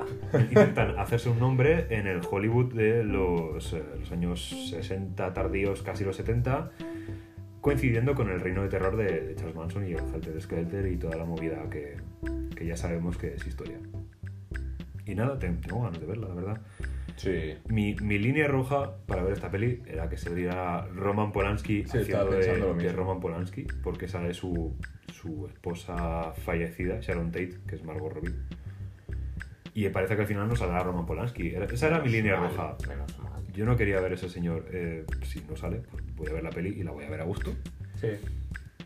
Y nada, eh, ganitas.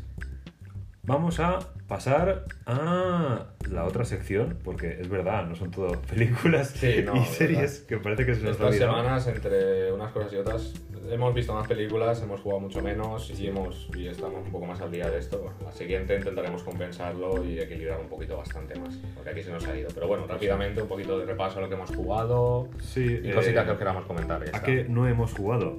Pues a- al Sekiro. Ni al Devil May Cry, vaya por Dios.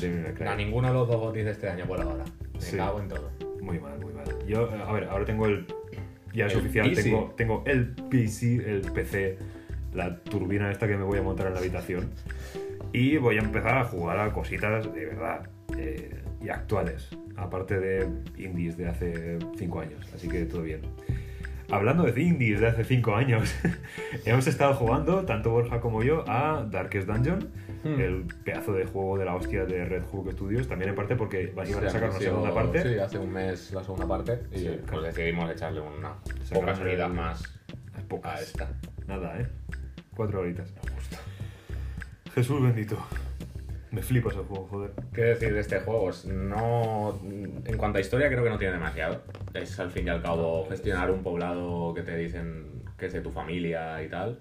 Es management y combate táctico Sí. y, y poco más, pero es que solo por la exploración de, de mazmorras y ya está. La característica, la característica que tiene es la ambientación, la inspiración que tienen Mm. en obras de Lovecraft y todo esto. Sí. Y, la dificultad. Uf. La dificultad. Sí, sí, sí. sí. O sea, es, es el Dark Souls de, de las mazmorras. Es el. Dungeon Crawler ahí, pero sí. Siempre algo es el Dark Souls de algo. Joder, es que han establecido, en cuanto a dificultad, han establecido un, un- un límite al final ellos. Y son los que. No, sí, desde luego. Y es. Luego viene otro que también es el Dark Souls. De barato, claro. decirlo. Pero sí, sí, el- al final es eso. Es, a nivel de dificultad, yo no juego ningún juego por turnos, ni exploración de mazmorras, ni nada que sea tan jodido, ¿no? tan exigente. Sí, Porque tienes que estar atento a mil cosas, a la vida, al estrés, a, la- a las infecciones, a las hemorragias. Sí, sí. A todos los perks y. y, eh, y, eh, Y que luego que, que, tiene exacto, cada que no se te enferme, que, que- que la- las, las, esta- las habilidades que tiene en cuanto a las positivas y las negativas, las pasivas, digamos, las negativas no sean muy jodidas. Hay que una gestión bastante tocha. Dosificar la- las antorchas, eh, eh, la comida. La comida, acampar las- en el momento venas, justo. Exacto. Es mucho, es mucho. Lo que pasa es que compensa bastante bien el juego. Hay mucha variedad de héroes, lo que te permite mutra- muchas estrategias, de lejos, de cerca, si te gusta más envenenar, hay Exacto. healers, hay de todo. Sí, no te puedes montar tú. ¿Qué más hemos jugado? Eh, pues tú has jugado a. Bueno, yo Pues- he probado un poquito, pero. A lo que surja. Al de Surge. Es que esto tenía que hacerlo. Lo pedía, lo Malísimo, pedía. pero esto tenía que hacerlo. The Surge, desarrollada por Deck 13 Interactive. Sí, eh, lo he jugado más que nada porque lo han regalado este mes en el, en el Plus. Supongo que aprovechando que estaba el Sekiro, han querido regalar un Souls-like, por así decirlo. Sí. Ya podrían haber regalado realmente algún Soul. Bueno, muy caro. el, el 3 por lo menos, joder. Pero si el 2 ahora está, está más caro que el 3. Fácil. Sí, sí, Es sí. fácil. Y nada, es eso, es muy similar. eh, de hecho, hasta el esquema de controles, por lo menos en PlayStation, es prácticamente igual, salvando un par de botones. La diferencia que tiene, bueno, las semejanzas, empezando por ahí, el nivel de dificultad yo diría que es, Sí, el si no igual, un pelín menos exigente, pero del estilo. Y nada, la premisa es esa, es ir enfrentándote a cacharros pequeños para ir subiendo de nivel y consiguiendo lo que aquí sustituiría las almas, que son las piezas de, de equipo, Claro. la- las piezas estas de tecnología que recoges. Porque no lo hemos dicho, pero es un Dark Souls básicamente ciencia ficción. Sí, Eh, sí, claro. futurista. Está basado en un, en un futuro distópico en el que el ser humano ha evolucionado tanto a nivel tecnológico que se haya acabado yendo a la mierda. Hmm. Y tú, el personaje que llevas, es empiezas en silla de ruedas, cosa Sí, es, es que nos divirtió bastante. Las, barre- las barreras arquitectónicas las, las Sí, sí. sentimos. Poca broma, pero ahí hay un comentario social, la hostia de guapo, ¿eh? Porque... Y nada, el personaje tuyo pasa a estar en silla de ruedas a estar de pie porque le ponen como una- un exoesqueleto. Sí, él como que va a una, a una estación o, o algo, o a una especie de, bueno, unas instalaciones Una tecnológicas. tec- sí, tecnológica, Sí. prótesis y cosas así. Va a Bueno, unas instalaciones tecnológicas para que, digamos, le, le- le arreglen un poco el cuerpo, ¿no? Y le, le pongan un exoesqueleto que le andar. permita andar. Y se lo ponen sin anestesia porque ha habido una especie de error. Sí, no sé si habéis visto la película de Elysium, la de Matt Damon, Sí. pero la operación es similar, ¿eh? muy similar. Y nada, el- como cositas diferentes de eh, un Souls, o que para mí es el encanto de este juego, es la ambientación. Lo que es la ambientación del juego me gusta más que los Souls, siendo que los Souls tampoco están nada mal, la ambientación ni nada. Mm. Pero a mí me, me tira más el estilo post-apocalíptico y de tecnología así más rastrera, un poquito más Max y También, tal. también es que es diferente, entonces a mí me, Sí. me llama solo por el... Sí, por el cambio de, de- de- Además de entorno. Que me flipan las maquinitas, joder. Luego el sistema de combate creo que es lo mejor que tiene este juego. Es un poco más ágil que un Souls. La, la energía, la estamina la recuperas muchísimo más rápido, cosa que te hace que los combates sean muchísimo más ágiles. Y el, el tema del sistema de fijado de enemigos, porque no solo fijas al enemigo, sino la parte del cuerpo del enemigo que quieres cortar, que Exacto. quieres mutilar. Porque de esta forma es cuando consigues más piezas y consigues mapas, o sea, esquemas de, equipo para poder crearte equipo para equipártelo tú en tu exoesqueleto. Exacto, o sea, los personajes enemigos llevan exoesqueletos también, igual que tú. Digamos que el personaje enemigo en su brazo de derecho lleva incorporado un taladro, la hostia de guapo que quieres, quieres Mm. quedártelo tú, pues apuntas a su brazo derecho y eh, A base de golpes te carga una energía que básicamente lo que hace es un fatality que hace una especie Mm, de parry o de escenita cortita Sí, una que lo mutila, le corta el brazo y se lo cepilla. Y del brazo puedes, puedes conseguir pues eso, el esquema del arma o de la armadura Mm. o incluso la misma arma en sí y aparte piezas para poder creártelo luego en, en las bases que tienes. Exacto. Es súper satisfactorio Sí. cortarle el brazo o la cabeza o el tronco a un enemigo y decir, esto para mí, para Sí mi que es casa. verdad que también en este juego yo tengo una sensación de crecimiento mayor que en un Souls. Cuando me matan Hmm. no me duele tanto porque o he conseguido muchas piezas y me da para subir mucho nivel o me da para actualizarme mejor. Bueno, tus piezas se quedan Pues- también donde mueres, que es un Sí, sí, sí, pero me refiero... Puedes volver más, más a menudo a almacenarlas y a subir de nivel y todo. Sí, eso sí, no- no es tan verdad, sufrido. Porque tiene, tiene el almacenamiento también. Claro, tiene la capacidad de almacenar esas piezas y no perderlas. Vamos, ve, pasamos a más nombres. Bueno, Sí, yo seguimos, seguimos. jugué un poquito a This War of Mine, que ya tiene unos añitos de, Mm. de 11-bit studios, 11-bit studios, vamos a hablar bien. Nada, es un survival ¿Al normal? ¿O al al- normal. Vale. Sí, Es que está el, el Little Ones que es sí que con niños que todavía te jode más la partida. Peor aún. Nada, un survival eh, basado en la supervivencia durante. Bueno, está, está un poco inspirado en la guerra de, Serbia, en Sarajevo durante la guerra de Serbia. Y eh, eso es un survival. Tú controlas unos personajes que tienen que, digamos, sobrevivir en una ciudad durante un escenario de bélico. Y bueno, tú no eres el soldado que está en primera fila, pa, pa, pam, no, tú eres un, un ciudadano normal, que, un civil, que está pasando las putas, está pasando hambre, frío, eh, enfermedad y tiene que apañárselas para rapiñar, ayudar o robar a otros. eh, y ahí un poco... Es un jueguito de, de bajona, ¿eh? O sea, Es un juego de bajona. yo no he podido jugarlo. Yo- o sea, lo, lo he jugado, pero no he podido seguir porque no me. Mm. Sí, no, no tiene muy buena Es vibra, eso, es, es, es muy de bajona y tienes que pillarlo con ganas. Yo es que además estaba alternando Darkest Dungeon y este y al final me quedé con Darkest Dungeon porque... Joder, Ya que- ya que- son puestos a hundirte en la oscuridad. Exacto, son los dos bajoneros, pero Darkest Dungeon es más satisfactorio cuando, cuando gana. Sí.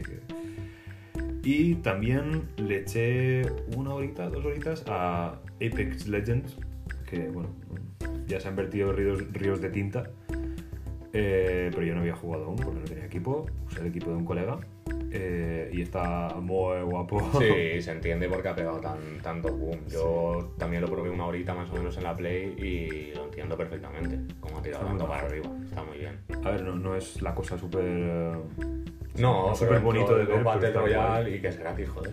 También. que- Ahora ha sí, sí. metido el pase de batalla y eso, pero el pase de batalla se ha ido un poquito para abajo, que eso es algo que no voy a entrar porque ni Contenido, lo tengo ni lo he jugado, pero en cuanto a contenido se ha ido un poco para abajo para lo que cuesta y eso, y comparado con otros pases de batalla.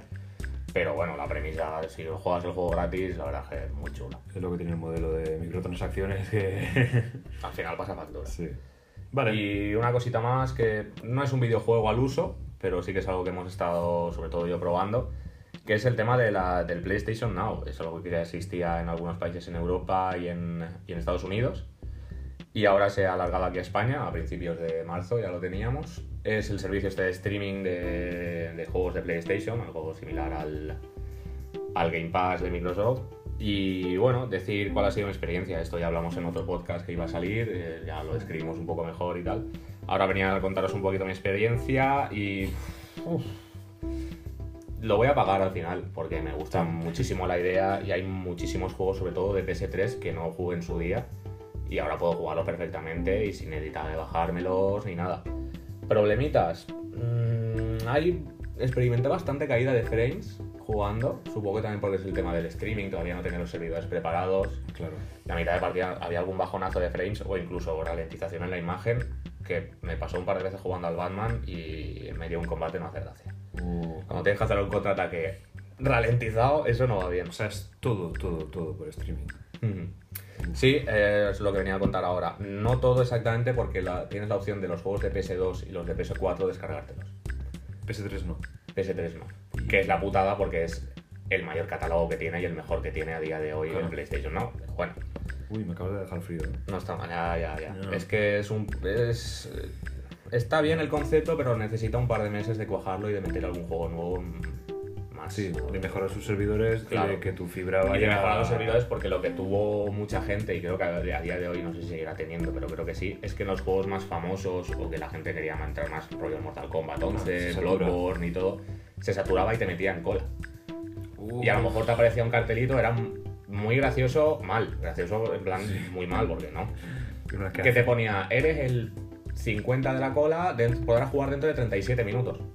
Bueno, pues nada. Lo bueno que Cuando me vaya a trabajar. mientras tanto te dejaba jugar a otras cosas y te mantenía en cola. Eh, Bueno, bueno, un premio que te llevas. toma, Pero juega, nada. juega la comba, desgraciado. Ya digo, la experiencia regular. Yo al final acabaré pagándolo porque me parece buena idea y me parece que al final puede ir bien, pero al principio, la primera toma de contacto, si no fuera por el catálogo de PS3 Ya. y porque al final es tener un huevo de juegos ahí por 15 euros al mes si pagas mensual o si pagas al año son 100, que al mes te sale unos 8 y medio. Yo tengo mucha curiosidad por el tema de que, eh, vaya, también está disponible para PC. Sí. Yo esto no sabía nada y a mí pues me abrió... Se me abrió Sí, porque hay mucho exclusivo de Play. Está el Bloodborne, que es exclusivo. Están los Uncharted, está ahí. Es que es eso, bastantes. hay un mundo ahí que me he perdido por, por- vaya, por Sí, por exclusivas tener de. Sony PlayStation y, eh, y quiero probarlos, pero quiero saber cómo será el servicio en PC. Yo creo que ¿Quién vale la pena, pero esperarse a lo mejor a verano. Que, claro, cada mes meten juegos nuevos y tal. Y en Claro. verano yo supongo que habrá un mejor catálogo y todo. Y es fácil que a lo mejor incluso saquen alguna oferta de algún pack en. PS Now y, y otra cosita de Play y ya está. Claro. Bueno, actualidad. Eh, hay un tráiler, que seguro que no ha visto nadie, eh, del eh, Borderlands 3. Juego que nadie esperaba. Un juego que nadie esperaba. No es que llevamos años ni nada detrás de él. Bueno, eh, Gearbox Interactive lo ha... ¿Interactive? Gearbox. Sí, ya. Lo ha vuelto, lo ha vuelto a hacer. Eh, y es verdad que a nivel gráfico el juego tampoco parece que haya cambiado mucho. No, es lo mismo del Vaya, 1 y lo del mismo. 2 y del, y del pre-sequel. Sí, imagino que después. eh, vaya, funciona lo que es- Sí, sí, no, de, de puto lujo. Imagino que luego jugando, sí será la diferencia de, vaya, estos añitos que han pasado. Sí, Pero es que aunque no se notara, es que me da igual. Es que tengo muchas ganas. El Borderlands es un juego que le he echado una cantidad de horas absurda y, eh, y tengo muchas ganas. eh. Además, clases nuevas, mundo nuevo, setting nuevo, ¿no? Porque es Pandora, pero también sigue siendo Pandora, el planeta. Pero también parece que habrá Sí, que ha pasado un tiempo, fuera del eh, planeta. ah, sí, sí, hostia, vaya. Y también, en, también en una colonia que hay como Mm. fuera del planeta y demás. Cosas que se intuyen por el, por el tráiler, eh, vaya, pero eh, eso en general es un título que espero muy fuerte. Sale a finales de año, de hecho. Finales de me acuerdo la fecha exacta, pero sí, en, en otoño de 2019 lo tenemos. Papá Noel, te estoy mirando. Sí, sí, este final de año va a ser gordo, ¿eh? Hostia. Seguimos, pues más novedades, más anuncios, más actualidad, cositas que han sacado estas semanas. Eh, Google Stadia se anunció otro servicio de streaming, esta vez Google sube- Otro. es el que se sube al carro. Prometen que no hace falta consola, que es con PC desde Google Chrome, si tienes una televisión con Chromecast, eh, incluso en iOS y en Android se puede. Y lo único que en teoría necesitaría sería el mando, que, que te venden ellos. El mando que a, a mí me, me ha resultado bastante estético, bastante bonito, la verdad. Sí, bonito es. Y nada, eso, prometen que sea un servicio de streaming con triple A, con buenos juegos, eh, que no hará falta descargar, no hará falta espera, y de hecho, como es Google, lo tendrán sincronizado con YouTube. Han dicho, de hecho, se sale en, el- en la presentación salía que estaban viendo un tráiler en YouTube, creo que era del Assassin's Creed del Odyssey, y al acabar el tráiler salía un hipervínculo que ponía jugar ya, y si tenías el, claro, si estás suscrito a este, a este servicio. Entrabas directamente al juego, después de ver el tráiler. Madre mía. O te permitía que si habían gente de YouTube que sube vídeos o que hace directos, si está haciendo el directo, te, te permitía incluso entrar en el mismo juego o si es multijugador, entrar en la misma partida que la persona que estás viendo. Son cosas que pueden revolucionar y tal, pero que también es muy ambicioso. Es muy ambicioso porque también prometían que iba a ser todo a 4K, que iba a ir todo fluidísimo, que no haría falta una conexión de locura para que funcione. A ver, si Eh, alguien, muchas puede, si alguien puede mover sus servidores, Es Google, es Google. Joder, y tanto. Quiero decir, estamos hablando de los putos locos detrás de YouTube. Eh, pero, mm, joder, muy bien tiene que funcionar para que la Y gente además, se sume. Me sorprende que es algo que, que dicen que va a ser para finales de 2019. Que este Ya, año no, lo tenemos ya. Sí, o sea, lo lo, tienen lo- que tener muy bien preparado para tener claro que en 5 Claro. o 6 meses lo tenemos. Lo tenemos, pero ¿en qué estado de desarrollo? ¿sabes? Claro. Porque, sea, que sí, 2019 tomar, está la beta. por otra parte, como con todos los servicios de streaming, eh, yo me planteo aquí quién va a perder. Y la respuesta es los desarrolladores de videojuegos. Como siempre. Que probablemente- Sí, porque de hecho es que no han dicho ni que vaya a ser una suscripción. Hay incluso rumores de que va a ser gratuito. De que es algo que todo usuario de Google va a poder hacer. Cosa que dudo muchísimo. creo. cosa que dudo muchísimo porque Hace falta. Claro, eh, eso tienes que mantenerlo de alguna forma y los, y los desarrolladores de videojuegos cobran al final. También te digo que igual de aquí a un par de años todos los, todos los usuarios de Google en cualquiera de sus formas igual estamos pagando la suscripción y va esto incluido en un paquete de Google. Quiero decir, a este puede ritmo, ser, en plan YouTube sin publicidad, el, el, Sí, el un- Stadia y alguna cosita más. un premium YouTube, Stadia, eh, nada. un servicio de streaming de series pa- que salga pa- Google. para ellas en la Malvarrosa los viernes y. no sé. eh, se nos come Google. Google se nos come. Sí, Google y Disney. Uf, al final el mundo ya... 50, Van a ser 50 Google, 50 Disney. Google, Disney y Amazon. Hostia. Al final vamos a estar todos con un parche en, en el- En fin, vamos a dejar ya el ciberpunk. Sí, sí. eh, Más cositas que se han anunciado de videojuegos y tal. Cadence of Hyrule para Switch. Este es un juego indie, es un juego menor. De hecho, se ha hecho por los creadores de. ver, un juego menor. Está feo. Está feo. Sí, mal, mal expresa. Es un juego más pequeñito, no es un triple A. No, no. Pero está, está curioso. Hecho por los creadores de Creed of the Necrodancer, que es este juego que mezclaba la exploración de, de mazmorras con, Con el ritmo. el ritmo de la música, tanto movimiento como, como acciones, como los enemigos también. Y eso ahora extrapolado al, al universo Zelda. Unos Sí, sí. gráficos pixel art muy bonitos, muy similares a los, del, a los del Miniscap en, en Game Boy Advance. Yo le tengo ganas simplemente porque es un universo Zelda y porque el, el Creed of the, Necro- of the Necrodancer, a pesar de que no es un tipo de juego que, porque lo he jugado y soy malísimo, tengo, Sí. soy, soy arrítmico Cero total. cadencia, ¿no? Este al igual sí que le meto un poquito de esfuerzo porque es eso, es Zelda, es una maravilla y al final es Zelda hecho por un estudio indie, o sea, puede estar bien. Sí, Brace Yourself Games es el estudio. Exacto. Y eh, es, bueno, es la primera vez, si no, si no me estoy equivocando, que Nintendo deja como la licencia de Zelda Mm. a un tercero. Bueno, no, porque está el, el Hyrule Warriors, que salió regular. Ah, sí. Bueno, pues es la primera vez que parece que va a salir. Que, puede, que, que, que sale bonito y puede salir bien. Yo es uno de los juegos más interesantes que nunca voy a jugar. Porque, no por nada, es que no me, no me atrae el concepto y a menos que vea algo que realmente diga, ¡buah! Pues no, no voy a perder el culo, pero, pero que me parece genial. Y más juegos indies con el. Con el. Con sellos grandes encima. Sí, y con la licencia de Zelda, por favor. Mm. que- que encantado. Sí. Otro nombre: Vampire Bloodlines 2. Eh, secuela de Vampiro Bloodlines La Mascarada, ese juego mitiquísimo que sacó Troika. Que tiene ya casi Eh, 20 años. Tiene la hostia de tiempo y estamos 2004. esperando. Sí. Yo no jugué al juego, sí que hice un amago de sí. jugar a- al rol y, y me lo conozco y. eh, uh, El juego estaba muy bien para la época, obviamente lo juegas ahora y bueno. No sé, es un clásico por algo. ¿no? Y este, por lo que han dicho, va a seguir por lo mismo, de- pero muchísimo mejor. Según dijeron, eh, no va a ser un- una segunda parte de un juego de 2004, en el sentido de que sí continuará el universo este de vampiro y tal, pero han aprendido, según han dicho, de todas las mecánicas que iban mal. Uy, perdón. Te mueres. Sí, sí. Eh, sobre todo la de combate, que era un poco deficiente. Sí. claro, para 2004. Y nada, todo eso, mejorarlo, lo que hacían mal, mejorarlo, lo que hacían bien, pues bien está hecho. Exacto. Y nada, tirar para adelante. Eh, según han dicho, el juego transcurrirá en Seattle y no se sabe mucho más. Es- al principio, en lugar de elegir como en el primer vampiro tu clan, lo elegirás luego, lo que elegirás es una habilidad, digamos, de inicio. que Estaba entre levitar, mover cosas con la mente y... uf, no recuerdo la otra, no lo sé. Que al final te daba mucha movilidad, había mucho espacio abierto, podías desplazarte por la ciudad según las habilidades que tuvieses. La verdad es que promete ser bastante, bastante gordo. Es, para mí es hype nivel Cyberpunk. Un nivel Dios. Nivel Eh, Cyberpunk 2077, ¿eh? O sea, O para mí más, ¿eh? sí. Para mí quizá más. Está, está citado para 2020, no se ha hecho Ya. mucho más aparte del año. Habrá que esperar pues eso, un añito. También te digo que estas cosas también se, se están desarrollando en la sombra durante años hasta que... Sí, claro.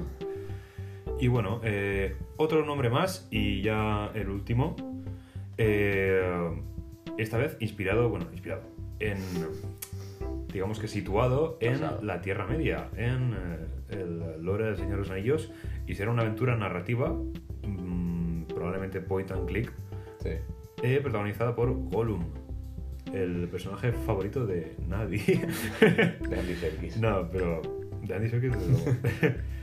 No, pero la verdad es que es, es- es curioso. Puede ser curioso. Se Según han espera- dicho, se ve que narrará las aventuras de Gollum cuando encuentra el anillo. O, Vaya. o cómo lo encuentra. No sé, ese periodo Sí, que sí. está ahí que no está explicado por nadie. Cuando es Smigol, vamos. eh.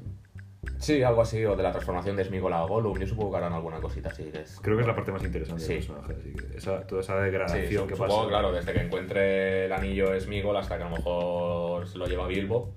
Supongo que el juego transcurrirá ahí en medio. Hasta que degrada y se convierte en, en Kamen. Desarrollado por Daedalic Entertainment, un, un desarrollador alemán. De point and click. sí, de Point and. Click, básicamente. Mm. De Bonia y demás. Sí, con lo cual sabe lo que hace. Sí, no, desde luego. Y vamos a pasar ya a un poquito titulares, rapidito, rapidito, y nos ventilamos esto rápido. Sí, porque además y- hay alguno que nos cabrea y no vale la pena. Uh, no, no, no, no vamos a.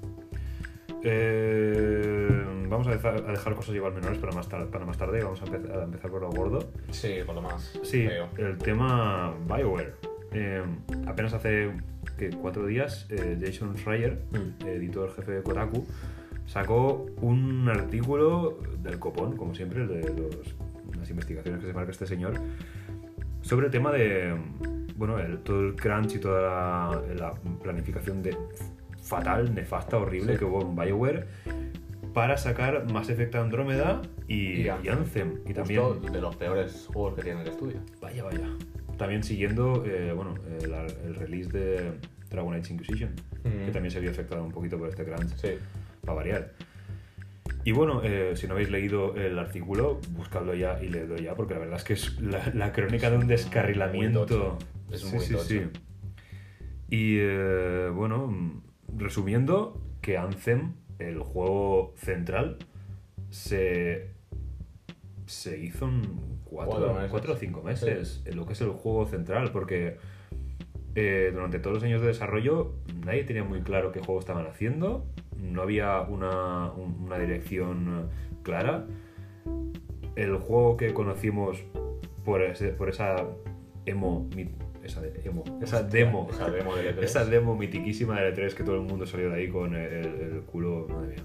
Sí, fue, fue una demo hecha adrede para S3, no, no Sí, sí, hecha adrede por ese3 y también hecha para contentar a- al productor de, de EA, Electronic Arts, que son los, los amos y señores de BioWare ahora. El ricachón de turno. Sí, y bueno, eh, eso, una demo orientada a que tuviera un modelo guapo que fuera vendible como juego. Y ya está. Sin preocuparse muy bien de qué juego iba a salir de verdad, porque la mitad de los sis- sistemas que vemos ahí en esa demo luego... Luego volaron. Sí, sí. Empezando también por el apartado gráfico. Empezando No, por, por el downgrade, que bueno, eso siempre se sabe, pero. Hostia. brutal. Y nada, eh, Y eso, bueno, relacionada con la siguiente noticia, que es que BioWare está decepcionada con Anthem. Y dicen que los problemas del gameplay que están teniendo ahora y que todo el mundo se queja son algo que, que se dieron cuenta una vez se, se puso a la venta. eh, Otros que se ríen de nosotros. Es que sacaron dos betas, una privada y una abierta, un mes antes del estreno del Anthem y un mes y medio. sí. Los fallos eran los mismos que hay en las betas. No me jodas, que lo sabías de sobra, que todo el mundo lo criticó. No me vengas ahora con Sí, que no, sí, es que lo hemos sacado, uh, qué sorpresa. No, no había nadie que llevase un mes y medio diciéndonos la mierda que habíamos hecho. Sin contar el, el parche este del día 1 que se sacó porque Hostia, los tiempos de carga eran Hostia, una eso era infumable. En la PlayStation, sobre todo, eso era infumable. Sí, Menos mal que no me lo dije. No, no y al final es que es eso, es que te- te- se están riendo de nosotros. Sí, y- porque... y, era- es que lo peor es que la demo estaba maja. En plan, al Sí. menos las partes que. Las partes. El vuelo del, del exoesqueleto, sin irme más Sí, lejos, lo que tenía que ver la movilidad y combate súper satisfactorio, pero después también, pues. El resto no acompaña. Truñó como un. El resto no acompañaba. ¿no? Y bueno, todo esto pues viene de, de- Parece algo que es parte de la cultura interna de Bioware, que es planificar lo justo, seguir un poco el flow de los acontecimientos y esperar que a última hora el efecto Bioware Ah. eh, haga su magia, que consiste básicamente en ponerlos a todos a currar como idiotas y hacer crunch, sí, sí, hacer eh, Capitán Crunch durante los últimos tres meses, porque hay que cumplir las fechas y... Uh, Es que, la más, magia... es que después de ver los errores de, la- de las demos, más les valía decir, oye, mira, vamos a tardar tres meses más en sacarlo, lo retrasamos, porque los que teníais reservados ya siguen reservados. Hmm. Y la gente que ha jugado a la demo, ha visto que es una mierda, no le ha gustado, no se lo va a comprar. Si le das tres meses más a lo mejor Sí. Y cumples en esos tres meses, a igual habría ido mejor. Porque además es eso, de ventas de salida les ha ido bien, Mm. pero el tema es que no van a seguir vendiendo. Se ve que marzo-abril era la, la ventana límite que puso Electronic Arts para tener una vaya, algo jugable. También es que lo que venía después ya tenía que ser bueno Anthem para competir con ello, porque estamos hablando de Devil Cry, de Sekiro, estamos hablando de juegos gordos. Llega a salir eh, al mismo tiempo que Sekiro y es que no lo compra ni, No, no, va. ni su abuela. Bueno, aparte de esto, que creo que es lo más, lo más gordo Sí, que tenemos que hablar, eh, nada, eh, tenemos nombres. Jubilaciones. Sí, Kazu Hirai, eh, mítico ejecutivo de Sony, abandona Sony tras 35 años a la empresa y con una jubilación del copón, me imagino. ¿no? Sí, porque además este hombre era el CEO de Sony Corporation y es gracioso porque entró hace pues una burrada de años 35. 35 años, Sí, sí. exactamente, 35 Casi años en Sony Music. Sony Music. De ahí, una vez se sacó la PlayStation 1, eh, pasó a Sony Entertainment. Fue ascendiendo, acabó como CEO de Sony Computer Entertainment y tres años después como CEO de Sony Corporation. Vamos, el pavo ha tenido una progresión brutal ahí dentro Ujú. y ahora pues eso, a rascarse las pelotas, porque Sí, bueno. con billetes de 500 se lo puede hacer si quiere. Bueno, pues, eh, pues igual que antes. Traje de dinero como Zoidberg. Sí. Bueno, antes pues, hacía lo típico de ejecutivo, ¿no? Rascarse las pelotas y dar órdenes. Y ahora, Esto- bueno, de hecho, abandona a Sony, pero se queda como, como, consultor. Sí, senior, senior consultant. Senior consultant. Otro que se va. Hideo Baba eh, abandona Square Enix. eh, nada, otro productor. Por la puerta grande. Por la puerta grande, claro. La puerta de la jubilación. Porque no, porque no ha hecho ni el huevo en, en Square Enix. Venía de productor en Bandai Namco de todos los Tales of desde 2007, me parece que es, hasta o de 2017, 2010, Sí. o 2008 hasta 2017 básicamente. 2017 entró a Square Enix, fundió, fun- fundió. El está- dinero. Se me está pegando ya. Sí, sí. Fundó el estudio Isola y ahora se pira sin haber hecho nada prácticamente. El estudio Isola de hecho tiene un juego que tiene un, un tráiler, un teaser y no se sabe nada más. Y él ha dicho que se jubila porque quiere dar paso a pues gente más joven y con más ganas, No voy a aceptar más preguntas. básicamente. y bueno, el PC Gaming Show eh, 2019 eh, será el 10 de junio. Sí, con el E3 y tampoco sé muy bien la- cuál es la envergadura de este evento. Bastante grande por lo que se ha hecho en los últimos años porque es una revista bastante importante que es la, la, la PC Gaming, ¿no? PC, PC Games creo que es. Mm. Y se ve que tiene muchísima repercusión y ahí presentan, hay muchos desarrolladores que aprovechan para presentar juegos tanto indies y algo más pequeños o menos ambiciosos como gordísimos. De cara a y- Steam y demás, y, Sí. bueno, y a la Epic. Y a la Epic ahora. Games que con toda la vaina que tienen ahora no es poca. Sí, sí. Eh, pues tal y como está el E3, pues me imagino que mucha gente se saltará del bote y dirá, bueno, vamos a... Es que el E3 está ya. Está, la- ya puedes ir más a lo que te interesa, porque Sony no va este año al E3, está haciendo directos. Eh, Microsoft tiene su propio stand fuera del E3. PC Game Show, lo mismo. Que no se va, no se va a morir como, como evento. No, porque no les interesa, porque al final lo dirige la misma gente que dirigen las compañías de videojuegos. Mm. Pero nada, este año el E3 es muy flojo. Y eh, se anuncian dos modelos de Switch nuevos. Teníamos la Switch normal, pues ahora habrá un, eh, un modelo con menos prestaciones y más asequible económicamente. Y otro más caro y más con más funcionalidades para jugadores dedicados. Eso Esto es- dijeron Esto es una cita. sí. por ahí, sí. Esto salió del Wall Street Journal, de hecho Nintendo ha dicho que ni confirma ni desmiente. Es algo que ellos no se han metido todavía.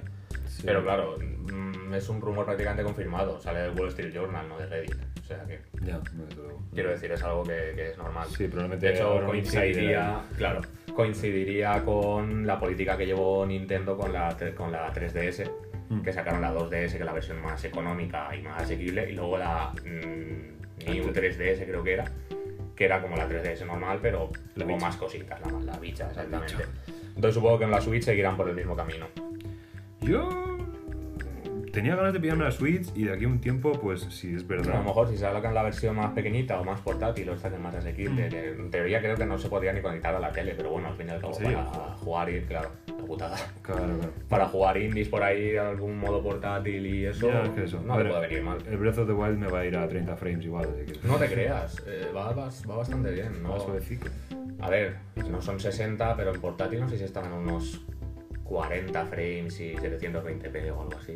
Bueno, Y se veía bastante bien, porque es- no es una estética realista. A lo mejor una estética realista sí que te chirría más, Claro. pero siendo una estética más cartoon y tal, la verdad es que se respeta bastante. terminando el podcast en una nota humorística, ¿viste el vídeo de Nintendo de los eh, el 1 de abril, de los April, April Fools?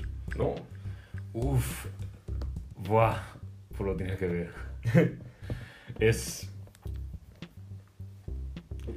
Lo tienes que ver. eh, es indescriptible. Sí, no, es muy indescriptible y, y yo lo vi. es el tío Reggie diciendo que vuelve. No, casi, casi, no, es peor. Es que yo lo vi el día 2 y lo vi el día 2 y me creí que, era, que lo habían subido el día 2 y me empecé a emocionar. Y luego vi que era el día 1 y dije, No. ¡ay, tus muertos, Nintendo!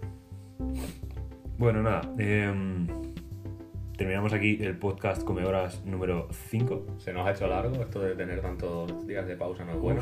Al final alargamos mucho, nos va a tocar editar. Uf, no, bueno, no voy a cortar mucho, pero de todas maneras, eh, nada, eh, que sepáis que sí, estamos en Twitter, eh, arroba videoborgius y arroba hemlockship barra baja. También comentar que si, eh, si alguien quiere colaborar con esto alguna vez o lo que sea, eh, yo al menos estoy abierto. Sí, sí, Y totalmente. estaría- Cualquier, cualquiera que le apetezca charrar un rato y aportar, Claro. bienvenido. ¿eh? Ya veis que divagar, divagamos y se nos da muy bien, así que si queréis divagar con nosotros, Si os gustan O- las fricadas y se os va la olla, Exacto. adelante. O si estáis en Valencia y queréis hacerlo sobre una cerveza, pues hacemos aquí una mesa redonda de, de comedoristas. Y nada, eh, os, os diría el link de nuestro Ask FM, pero creo que ya hemos desistido un poquito. Sí, no, el Ask al Sí. final yo creo que lo chaparemos y mejor abrir un, un gato curioso. Sí, porque no por nada que no he usado nada y teníamos más spam que otra cosa. Sí. Y era muy difícil, es muy difícil distinguir las preguntas reales de entre el spam. Así que nada, yo por mi parte ahora le daré un meneo a ver si hay alguna pregunta interesante y contestarla y levantar esto un poquito, pero por otra parte. Por otra parte, hasta la próxima, que supongo que vistas las fechas casi que será después de Endgame, Mm, después del 25 de abril, Sí. Bueno, sí, es Que claro, tendremos- Por el medio tampoco tenemos mucho más. que tenemos tela para cortar y bueno, eh, dependiendo de las noticias y temas del día, da gracias si no es un capítulo exclusivo para la peli. Que seguramente. Sí. Y bueno, eh, que vaya todo muy bonito, hidrataos mucho, bebed mucha agua, Viva el detective Pikachu. tengo viva muchas Detective ganas. Pikachu, Gora, Basta, basta, basta. Gora Detective Pikachu Ascatuta. y Y esto ha sido todo en este programa, ¿no? sí, ya está. Pues nada, nos podemos ir yendo. Uf, Hasta la próxima. Venga, vaya todo bien.